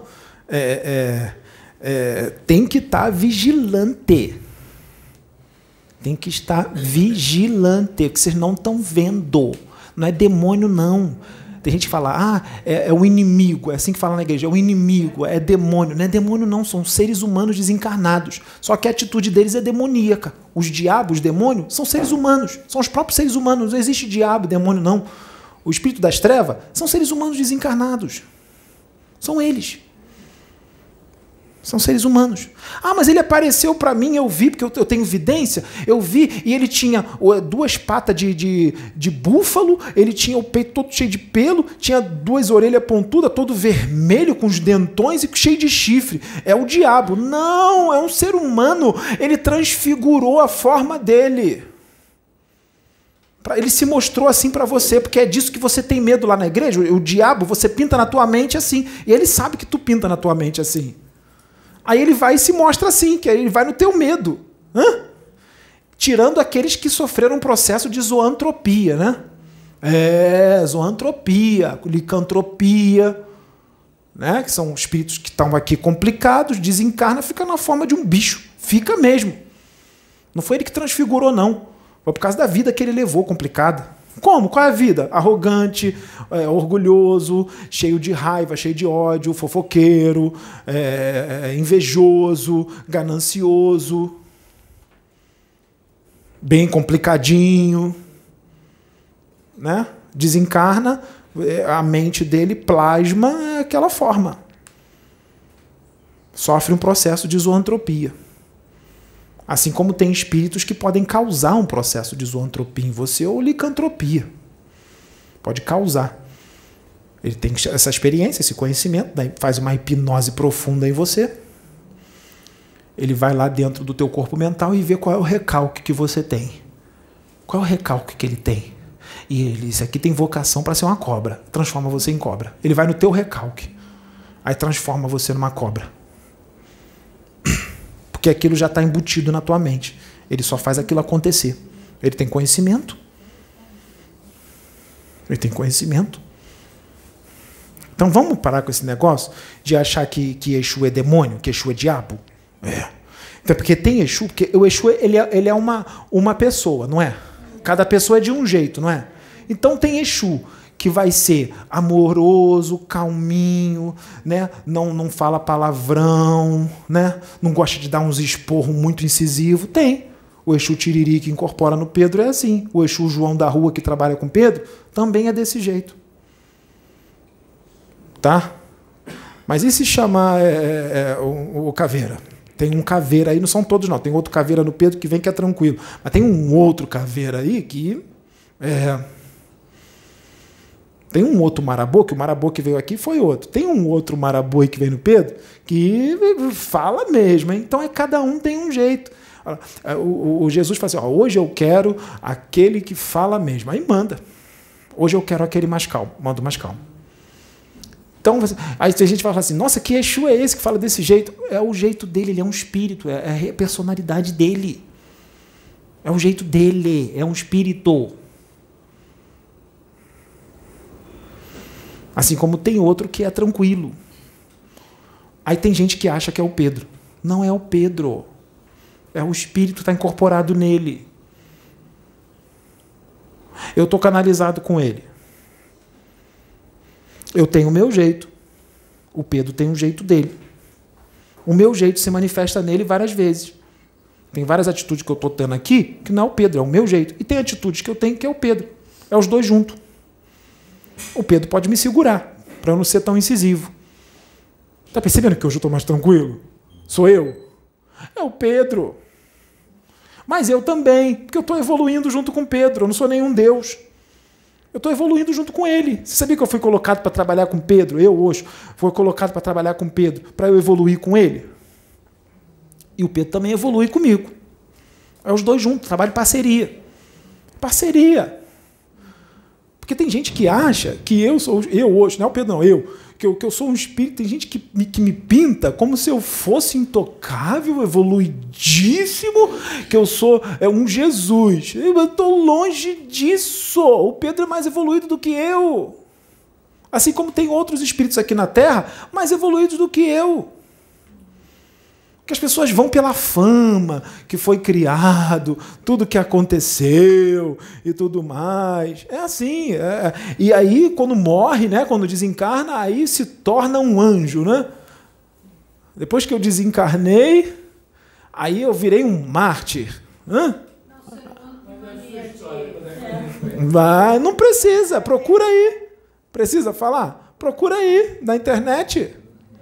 Tem aí, tem livro. Precisa falar isso. É, pode vir pela psicografia. Sim, pode vir pela psicografia. Pode, vamos esperar. A gente não sabe o que está programado para acontecer. Vamos esperar. Tem coisa nova para vir, tem informações que não serão aceitas. Que vão dizer que é impossível, que não, que não é assim. Né? Sobre o próprio Jesus. Vai vir. Vai ser aceito? Porque não é isso que vocês pintaram, não, hein? Ele veio para ser homem. Ele era um homem, sentindo tudo que um homem sente. Homem, veio para ser homem. Ele era só um espírito evoluidíssimo. É um espírito. Assim como Akenaton, eu, Pedro, outros mais evoluídos, outros menos. É espírito. É espírito. Então, esses espíritos estão por aí e eles estão aplicando a justiça de uma forma mais acelerada, para as coisas acontecer mais rápido. Tá? Eles têm um aval lá de cima. São espíritos da luz. Esses quiumbas, muitos deles que querem fazer o mal, querem trazer, querem trazer uma desinformação para atrapalhar o progresso, incorpora no médium e diz que é um Exu Marabô. E não é. É um Quiumba que está querendo trazer confusão. Porque tem aqueles que vêm para trazer, trazer confusão mesmo. Às vezes dá até uns conselhos bons, mas não é da luz, não. Veio para trazer confusão.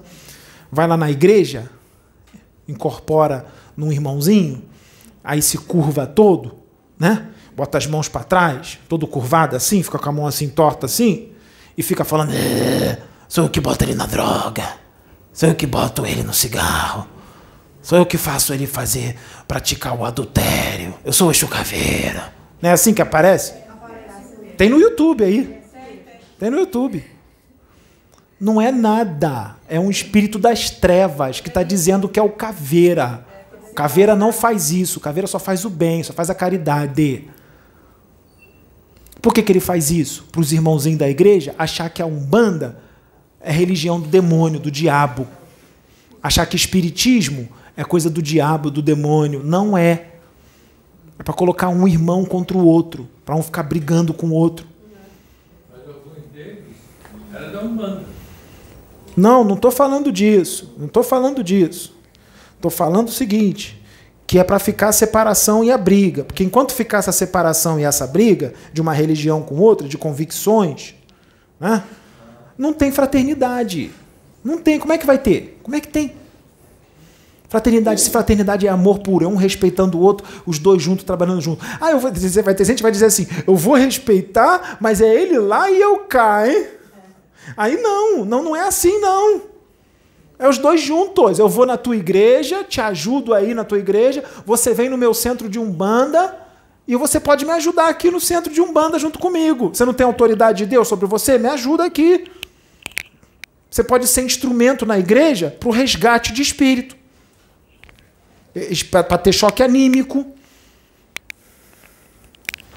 para o resgate de ovoide, que precisa do choque anímico. Né? Se passar a aceitar os outros espíritos a trabalhar, eles podem trabalhar mais abertamente. Não precisa ficar se escondendo porque você não aceita eles eles podem trabalhar de uma forma mais aberta, mais eficiente, porque você agora está aceitando esses espíritos na, na sua igreja. Eu já vi um vídeo numa formatura de psicologia. Lá tinha um padre, uma mãe de santo e um pastor. Isso já está acontecendo, de essa união, pastor com a mãe de santo, isso já está acontecendo. Dá para ser mais rápido? Dá. Só depende de quem? Da escolha do homem, porque a gente não vai forçar ninguém a nada. Deus não vai forçar ninguém a nada. Né?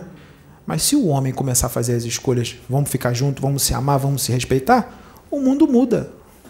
Muda, muda todo o panorama, toda a condição energética do planeta, toda a aura do planeta muda. É só mudar o sentimento, gente. Mudar o sentimento é só vocês mudarem o sentimento, vocês deixarem de ser algumas coisas aí que vocês são. Não é difícil, não. É, Sua canalização roxa, essa explicação toda, porque é por causa desse desconhecimento dos quiumbas Sim. que, que os Exus são vilipendiados. Exatamente. São maltratados, são tomados como demônios. Por quê? Porque não conhecem essa diferença. Né? Eles misturam tudo, quiumba com Exu. Aí o que, que acontece? Isso, eles misturam o Quiumba com o Exu. Isso que eu estou explicando. Quem é o Quiumba, quem é o Exato. Exu Quiumba, quem é o Exu Muito de lei, importante. quem é o Exu coroado que está acima do válido. de lei. Né? Muito válido, muito válido. Que é preconceito que tem com os caras. Preconceito. Isso é preconceito que os outros têm com ele. Preconceito. Isso não é coisa de Jesus. Preconceito não é coisa de Jesus. Se você está dizendo que você serve Jesus, que você segue os passos dele, por que, que você tem preconceito? Hum? Porque, gente, convicções agora, a convicção que você tem, daqui a 10 anos você pode mudar a convicção para outra coisa. Ela não se mantém por toda a eternidade. Você vai evoluir. Então a convicção é que você vê agora como verdade coisa certa, daqui a 10 anos você vai pensar diferente. Já não é mais daquele jeito. Então, é- essas, essas convicções, esses preceitos incontestáveis, é coisa de uma mente que está estagnada, né? Está cristalizada, está engessada. Porque isso atravanca o progresso, atravanca o avanço. Hã? Ah, é, a pureza da doutrina é incontestável. A pureza da doutrina é suprema. A, a pureza doutrinária é suprema ou é Deus que é supremo? Ou é o amor que é supremo? Como assim pureza doutrinária? Não existe isso, gente. O problema não é a doutrina espírita. O problema é que algumas pessoas aí estão com uns pensamentos. Até hoje tem um monte de gente que não aceita Chico Xavier. Não aceita. Não aceita Ercílio Mais. Não aceita. Tem muita gente que não aceita. Mas imagine o que seria do movimento espírita sem o Chico Xavier, hein? Imagina, hein? Com aqueles livros todos que foram trazidos, hein? Será que essa história vai se repetir? Vai acontecer de novo? Ou foi só o Chico? Ele é intocável, ele é evoluidíssimo. É, a espiritualidade não vai trazer mais nenhum médium que vai psicografar aqui em 400, 500 livros. Só o Chico. Ele é o único no universo. Pensamento é esse? Que pensamento é este? Ele é um espírito. Ele é humilde. Que ele mais quer é o progresso da humanidade. Por que, que ele não pode incorporar no médium? Ele também tem um quanto energético poderoso que vai destruir o médium também? Não pode? Não pode incorporar? Pode. Ele continua trabalhando no plano espiritual para o bem. Como vários outros, como Eurípides, como Bezerra, está trabalhando para o progresso. Bezerra, se quisesse, não precisava nem estar mais aqui na Terra. Já podia ter ido para outro planeta já, mais evoluído, reencarnar. O cara escolheu ficar aqui para ajudar vocês. E vocês não estão aceitando as coisas que estão vindo dele. O cara já podia estar longe. Mas ele resolveu ficar. Quer dizer, é, tem que amar muito, né? Renúncia. Renúncia. Alguma dúvida sobre os Exus? Aqui na frente, dá o microfone para ele.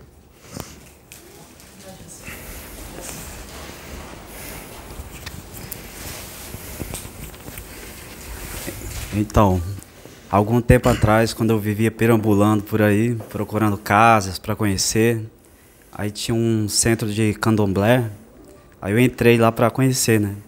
Aí tinha um Exu e ofereceu um é, bebida para dar um gole e o charuto.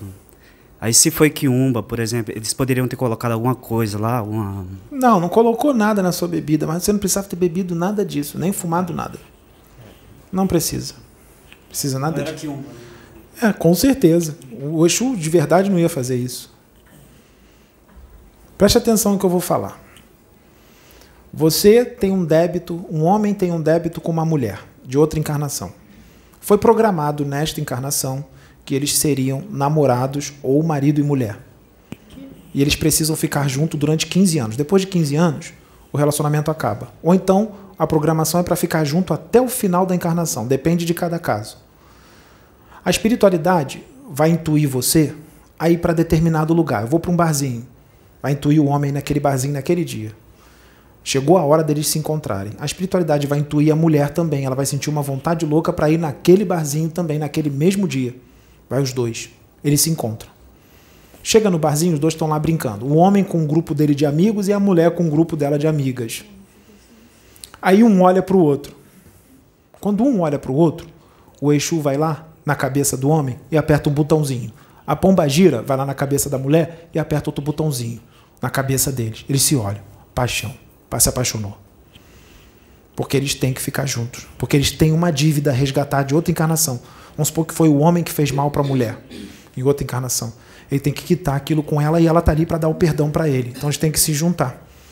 Só assim para quitar. Não é ele, lá e ela cá, não. É os dois juntos. Aí eles vão ter um relacionamento que vai durar 15 anos. Depois de 15 anos, um vai olhar para a cara do outro, acabou o prazo, já quitou. Um vai olhar para a cara do outro e fala assim: ih, acabou o amor. Aí eles vão sentar. Aí vão sentar os dois e falar assim: vamos conversar? É. é você percebeu que já não está mais aquela coisa? Que nós dois, nós dois viramos dois amigos dentro de casa? Que a gente não tem mais tesão no outro, a gente não se beija mais, a gente não tem mais relação sexual, já não tem mais nada, a gente virou dois amigos dentro de casa. É melhor a gente terminar, né? E termina. É assim que eles fazem, eles tiram a paixão. Tem um prazo. Ou então é para ficar a encarnação inteira. Tudo tem um prazo. Tem um prazo para morrer, para desencarnar, tem prazo para ficar no plano espiritual, depois tem que voltar. Tem prazo, de repente, para ficar num centro espírita, trabalhando. Às vezes não é para tu ficar mais no centro espírita, agora tu tem que continuar no outro centro, ou na Umbanda, ou da Umbanda para o Espiritismo, ou do evangélico para o Espiritismo, do Espiritismo para o evangélico. Tem prazo para tudo. Para tudo. Nada é para sempre. Tem prazo para tudo. Agora, se forem duas almas gêmeas, aí eles vão ser almas gêmeas por toda a eternidade. Aí já é diferente. Mas vai, cada hora vai ser uma coisa. Hoje, hoje o Pedro é irmão da Sabrina, é, é, é, marido da Sabrina. Na outra encarnação ele pode ser irmão dela. Então esse, esse relacionamento dos dois, de marido e mulher, tem um prazo para acabar, não tem? Na outra encarnação eles vão ser irmãos. Então acabou o relacionamento de marido e mulher. Tem, tem prazo para acabar. Agora vocês vão ter uma outra experiência. Os dois serão irmãos, gêmeos, na próxima encarnação. Tem prazo para tudo. Agora vamos falar outra coisa que os Exus fazem. Você, vou falar agora o que é genoma astral, que eu disse lá atrás. Você, lembra que eu disse que o genoma astral está no corpo mental inferior? Está tudo lá? Vocês vão saber agora o que é genoma astral. Você, há cinco encarnações atrás, se relacionou com um outro espírito, durante cinco encarnações. Agora, nessa encarnação de agora, vocês estão morando perto, no mesmo bairro, ou então você está num bairro aqui, ele está num outro bairro bem pertinho de você. Só que nessa encarnação, vocês não podem se relacionar. Não podem ser namorados, não pode ser marido e mulher, nem pode ter muito contato também não. Mas tá junto. Geralmente é para não ser marido e mulher, para não ser namorado. Geralmente é isso. Tá junto ali. Se não é para se encontrar, por que, que colocou os dois junto? Sabe por quê? Porque se tem algo a resolver, tem que estar tá junto. Não adianta você estar tá aqui no Brasil e o outro lá na China. Vai resolver como? Tem que estar tá junto. Então, aí vocês se encontram. Aí se apaixona. Não foi o Exu que colocou a paixão, não. Vocês se apaixonam porque tem um magnetismo, né? Tem uma ligação de outras encarnações. Imagina, cinco encarnações já os dois como, como namorado, aquela paixão louca o Exu não vai ativar nada, mas quando olhar um para o outro, não vai lembrar, porque está encarnado. Mas vai sentir. Vai sentir aquela paixão imensa. Aí vai fazer o quê? Os dois vão ficar. Tinha que ficar? Tinha que se beijar? Depois ter relação sexual e namorar e ficar um tempo junto? Não, não tinha. Então, quando ficou, ativou aquela ligação de novo. Quanto mais tempo eles ficarem juntos, mais o genoma astral que está no corpo, no corpo mental inferior de cada um é mais fortalecido. O que é o genoma astral? O registro das outras encarnações. É o registro. Quanto mais tempo eles ficarem, mais esse genoma astral, esse registro de outras encarnações, se fortalece, fica mais forte. Fica difícil de separar os dois. Só que chega uma hora que a providência divina movimenta uns negocinhos para separar os dois, que eles não têm que ficar juntos.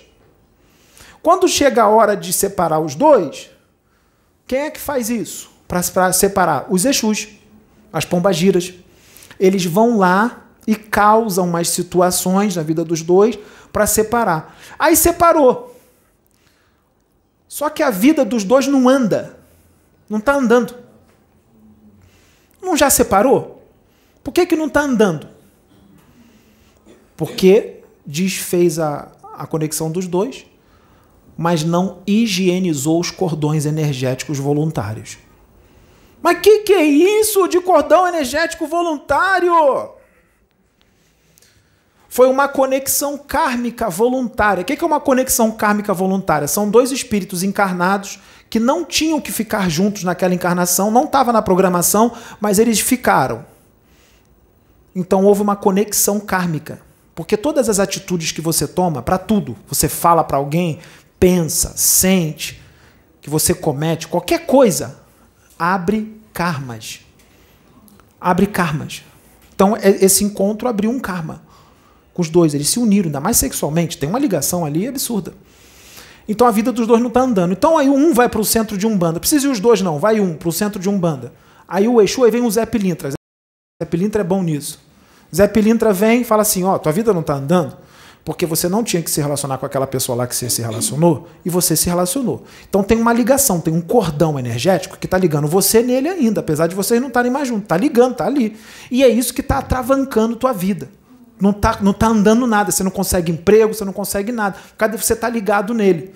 A gente vai ter que desfazer isso aí. Como é que desfaz? Ele higieniza esse cordão, ele adormece esse cordão. Ele adormece o, genoma, o genoma astral. Fica em hibernação mental. O Zé Pilintra que faz isso. É o Exu.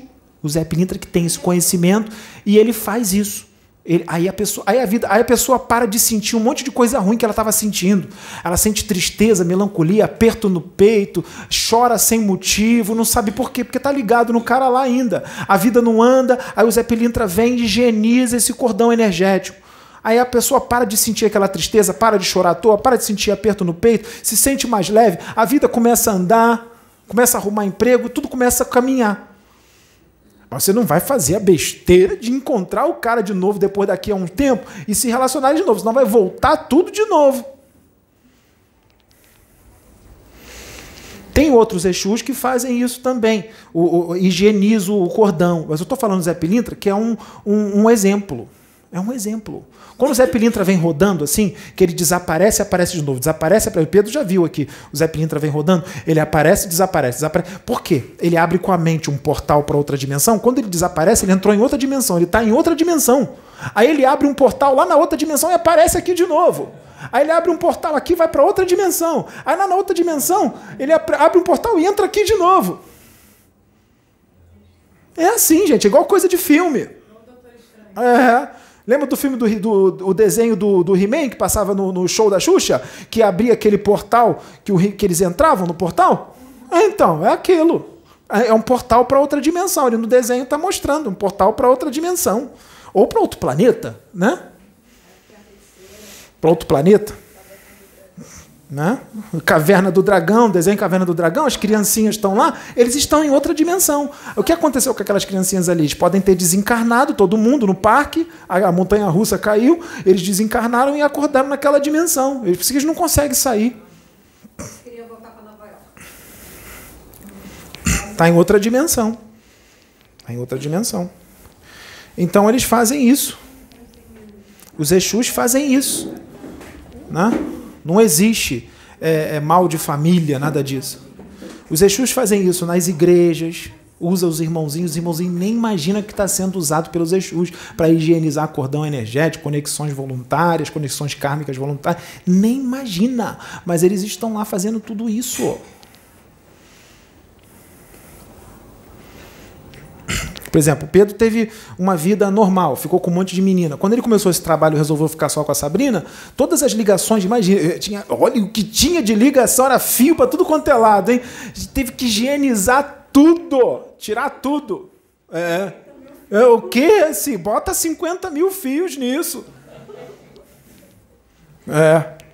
Teve que higienizar tudo, para não ficar ligado nelas lá. Senão a vida não ia andar, as coisas não iam caminhar, ele ia ficar sentindo um monte de coisa complicada. Agora tá como? Tá levinho. Agora ele entende como é que funciona as coisas, tá vendo? Como é que é essas coisas? Vocês acham que é brincadeira? Aí essas ligações são, são complicadas. Aí você vai lá, fica com a menina, a menina é linda, maravilhosa, bonita, mas por dentro complicada. Aí você vai ter relação sexual com ela. Já era, ligou, hein? Tá ligado. Mesmo que você não fique mais com ela, a ligação tá lá. Ela vai lá para a China. Você tá aqui no Brasil, a ligação vai daqui até a China. Tá ligado nela. Tá ligado. Aí tua vida não anda, não sabe por quê. E se você matar alguém, assassinar alguém, mesma coisa. Se você ofender alguém, teve uma conexão. Ofendeu o cara. Tá ligado nele. Desfaz como? Perdão de coração. Dá o perdão para ele. Ele também te dá e fica tudo bem. Desfez o cordão. Se eu de lado de perdoar, vai ficar. Grupo de amigos. Pernicioso ali. Tá complicado o negócio. Dez amigos. Já tá há 10 anos junto. Tá dando só problema. Vamos ter que desfazer essas amizades aí que não tá, não tá legal, não. Tá causando muito dano. Os Exus vêm porque cria uma manta energética ali, coletiva, que eles não conseguem. Você fala assim, nossa, eu quero me desvencilhar desse grupo, não consigo. Sempre tô lá junto com eles. Porque tem uma manta energética ali que vocês estão juntos, tudo por sintonia, que vocês estão com o mesmo pensamento, né, as mesmas emoções, só que vocês estão causando um dano grande. Os Exus vão lá, vem o, o, a ordem do Tribunal do Karma, ó, desfaz a conexão lá, desfaz a manta. O grandão lá manda. Aí o Exu vem, desfaz a manta toda. Aí fica os 10 assim, meio desnorteado. Aí acontece o seguinte: uns ficam mais. É, ficam meio, meio mais acuados, meio tristes. Uns outros já, já se afasta. Uns outros caem doente. Tem gente que até desencarna, ou tem gente que não desencarna, dependendo de cada um. Tem gente que um ou outro continua junto, mas não é mais a mesma coisa. Desfez tudo, desfez a manta. Desfez a manta. Isso pode ser em várias situações. Pode ser numa empresa, pode ser numa faculdade, num grupo de amigos, dentro de um centro espírita, dentro de uma igreja. Pode desfazer. Aí o cara sai da igreja, vai para outra, um vai para outra, outro vai para o centro espírita. Tem uns que continuam ali e, e, e muda. Muda tudo. Muda tudo. Os Exus fizeram tudo isso e as pessoas nem sabem o que, que causou aquilo tudo. Aí depois se encontra e fala assim: nossa, mas que coisa estranha, a gente ficou 10 anos junto, aí um foi para um lado, outro foi para o outro, acabou tudo. Coisa estranha aconteceu de repente, né? Aí vão achar que foi eles mesmos que, que decidiram aquilo. Foi a espiritualidade que desfez a manta. Eles nem imaginam. Exusada foi lá, desfez tudo e foi cada um para o seu lado. Nem imagina, porque é tudo espiritual. Tudo. Tudo é espiritual. Tudo. Tudo. Só que vocês não estão vendo, né? Aí muitos não, não, não acreditam. Não está vendo? Hã? É assim que funciona. Exu faz isso. Os Exus fazem isso. Eu, eles vão lá embaixo para fazer os trabalhos, para resgate, para resgatar espírita desencarnado que vai para o umbral, para resgatar evangélico desencarnado que vai para o umbral quando desencarna. Esses espíritos, esses Exus, eles vão lá, eles têm, eles têm que adensar um pouquinho uh, o perispírito deles, ou então tem uns que têm um perispírito já mais denso, que vai lá, porque espíritos mais evoluídos é complicado para se adensar muito. Então eles descem o padrão vibratório, né, o descenso vibratório, fica mais fácil para eles. E eles também conhecem o negócio lá. E eles têm umas batalhas lá embaixo, umas batalhas lá embaixo, não fica achando vocês que eles saem leso de tudo, não. Às vezes eles saem meio, meio machucado, hein? Ferido, hein? É, ataques bacterianos lá embaixo. Ataques bacterianos, viróticos, energéticos contra os Exus, dos negativos contra os Exus. Entra em batalha. E aí eles sofrem mutações genéticas espontâneas no perispírito. Mutações genéticas espontâneas. O Exu, ou seja, sai um pedaço do perispírito, tudo mais, tem que ir lá em cima e depois reconstruir, curativo. É, é. É, dá o nome de mutações genéticas espontâneas. Tem batalha lá, e não sai ileso sempre, não. Não é sempre que sai, não. Em prol de quem? Prol de vocês. Fazem o bem. Às vezes é em prol daquele que chamava ele de demônio, chamava de capeta, e o cara está lá embaixo trabalhando para o cara que está chamando ele de demônio, de capeta. E a resistência é tão grande que, mesmo, mesmo vendo esse vídeo aqui, sabe o que eles vão falar? Olha que trama, hein? Olha como eles são inteligentes, os negativos. Olha como é que o demônio é inteligente. Vão dizer isso. Olha como eles tramam perfeito. Olha que instrumento das trevas o Pedro é. Assim que o evangélico vai dizer. Olha que instrumento das trevas. O anticristo né? vai dizer: olha, o anticristo está na terra. Olha como ele explica bem. Olha como ele está enganando todo mundo. Aí como é que fica, gente? Fica difícil, né? Ou seja, a lavagem, a lavagem cerebral na cabeça do cara foi tão grande, mas tão grande, que ninguém tira aquilo da cabeça dele. Não tira, é só briga, só resta silêncio, gente. É ficar em silêncio. Está no momento dele. E, e, em muitos casos, nesta encarnação, ele não vai aceitar, não será aceito. E quando chega no plano espiritual e vê tudo, tem uns que se arrepende, chora, pede mil perdões, tem outros que ainda continua com este pensamento, mesmo estando lá. O cara continua com este pensamento. com esse pensamento. Espiritualidade, já disse, espiritualidade não é doutrina, não é convicção, não é dogma, não é paradigma, não é sistema de crença. E nem é, é os seus preceitos incontestáveis. Né? Espiritualidade é um estado de consciência. Consciência. Quando você descobre como é que é verdadeiramente é a espiritualidade, você para logo com a postura religiosa. Para logo. Para logo com a postura religiosa. Você já vai andar muito mais calmo, muito mais tranquilo. Você vai entender que teu espírito é imortal. Você vai, você vai dormindo com a cabeça no travesseiro tranquilo, sem medo de ir para o inferno, que você está fazendo tudo certo. Você, sabe, você tem consciência que você não é perfeito, que você vai errar, mas você está fazendo de tudo para fazer acertar o máximo que você pode. Você se aceita. Aí você fica tranquilo. Quando você desencarnar, você vai fácil. Vai fácil. E vai continuar evoluindo, vai ter que encarnar de novo, porque tem que evoluir mais. Você fica tranquilo, você, você, você toma posse da, da tua condição de espírito imortal, de que você vai viver para sempre, de que Deus te ama, que Ele não vai te julgar porque você é imperfeito, porque Ele sabe que para você adquirir perfeição. Demora, por mais que você queira, demora. Demora. Do átomo ao arcanjo, demora para chegar lá mesmo querendo, fazendo com que as coisas aconteçam rápido. Mesmo fazendo com que as coisas aconteçam rápido, demora. E Deus sabe disso. Deus é amor puro. Deus, Deus não quer o mal de vocês, vai jogar, vai castigar, jogar no inferno. Isso não existe. Tira isso da cabeça de vocês. Não existe. Que existe são dimensões inferiores, densas, existe, mas são dimensões que quem vai para lá é porque está na sintonia daquele lugar. Como é que sai daquela sintonia? Se tornando uma pessoa melhor. Não dá trabalho para os Exus. Não dá trabalho para eles. É menos pessoas para dar trabalho para os caras. Para as coisas mais rápido. Mundo regenerado. Mais rápido. Tudo é sintonia, tudo é frequência. O que é espírito? Princípio inteligente do universo. No universo. Seja dentro do corpo, aqui, na Terra, está no universo. O planeta está onde? Não está no universo? Você está no universo. Ou desencarnado numa outra dimensão, ligada à Terra, mas é outra dimensão, aqui no universo, mais acima ou mais abaixo, outro lado, ou do outro, outro planeta, outra galáxia. Ou numa galáxia dentro de uma galáxia. Ou numa galáxia dentro de uma galáxia e outra galáxia. Ou no planeta dentro do planeta. Ou no planeta dentro do planeta dentro do planeta. Ou no planeta dentro de outro planeta, só que está dentro de outro planeta, outro planeta, outro planeta.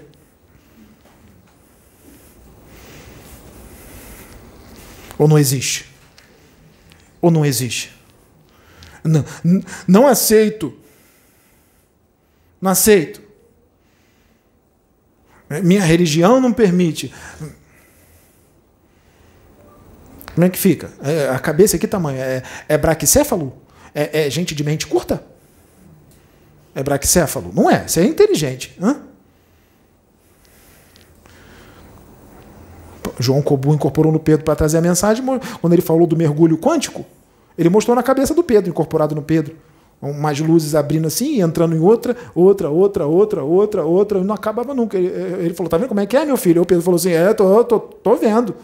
É, se você continuar nesse mergulho quântico, você vai ficar louco, porque ele não vai acabar nunca. Aí o pai João falou para ele: Isso é Deus, que eles não entendem, que está em tudo, está em tudo e no todo. Que quer pegar no outro, porque viu no outro Deus, e Deus está dentro dele mesmo. Para que, que quer pegar no outro se Deus está dentro de você? Pega em você mesmo, então. Ele está dentro de você. Pega na parede, está na parede, está no quadro, está no relógio. Pega ele, está tudo quanto é canto. Deixa ele entrar, entrou dentro de você, entrou dentro, eu sou ele. Eu sou um com ele, eu estou dentro dele, eu sou ele. E anda na rua assim, ó. Eu sou um espírito liberto, eu me aceito como eu sou, mas eu não quero ficar desse jeito, eu vou trabalhar para melhorar mais. E Deus entende que eu sou imperfeito, Deus entende que eu fiz aquelas besteiras lá, só que eu resolvi tomar jeito.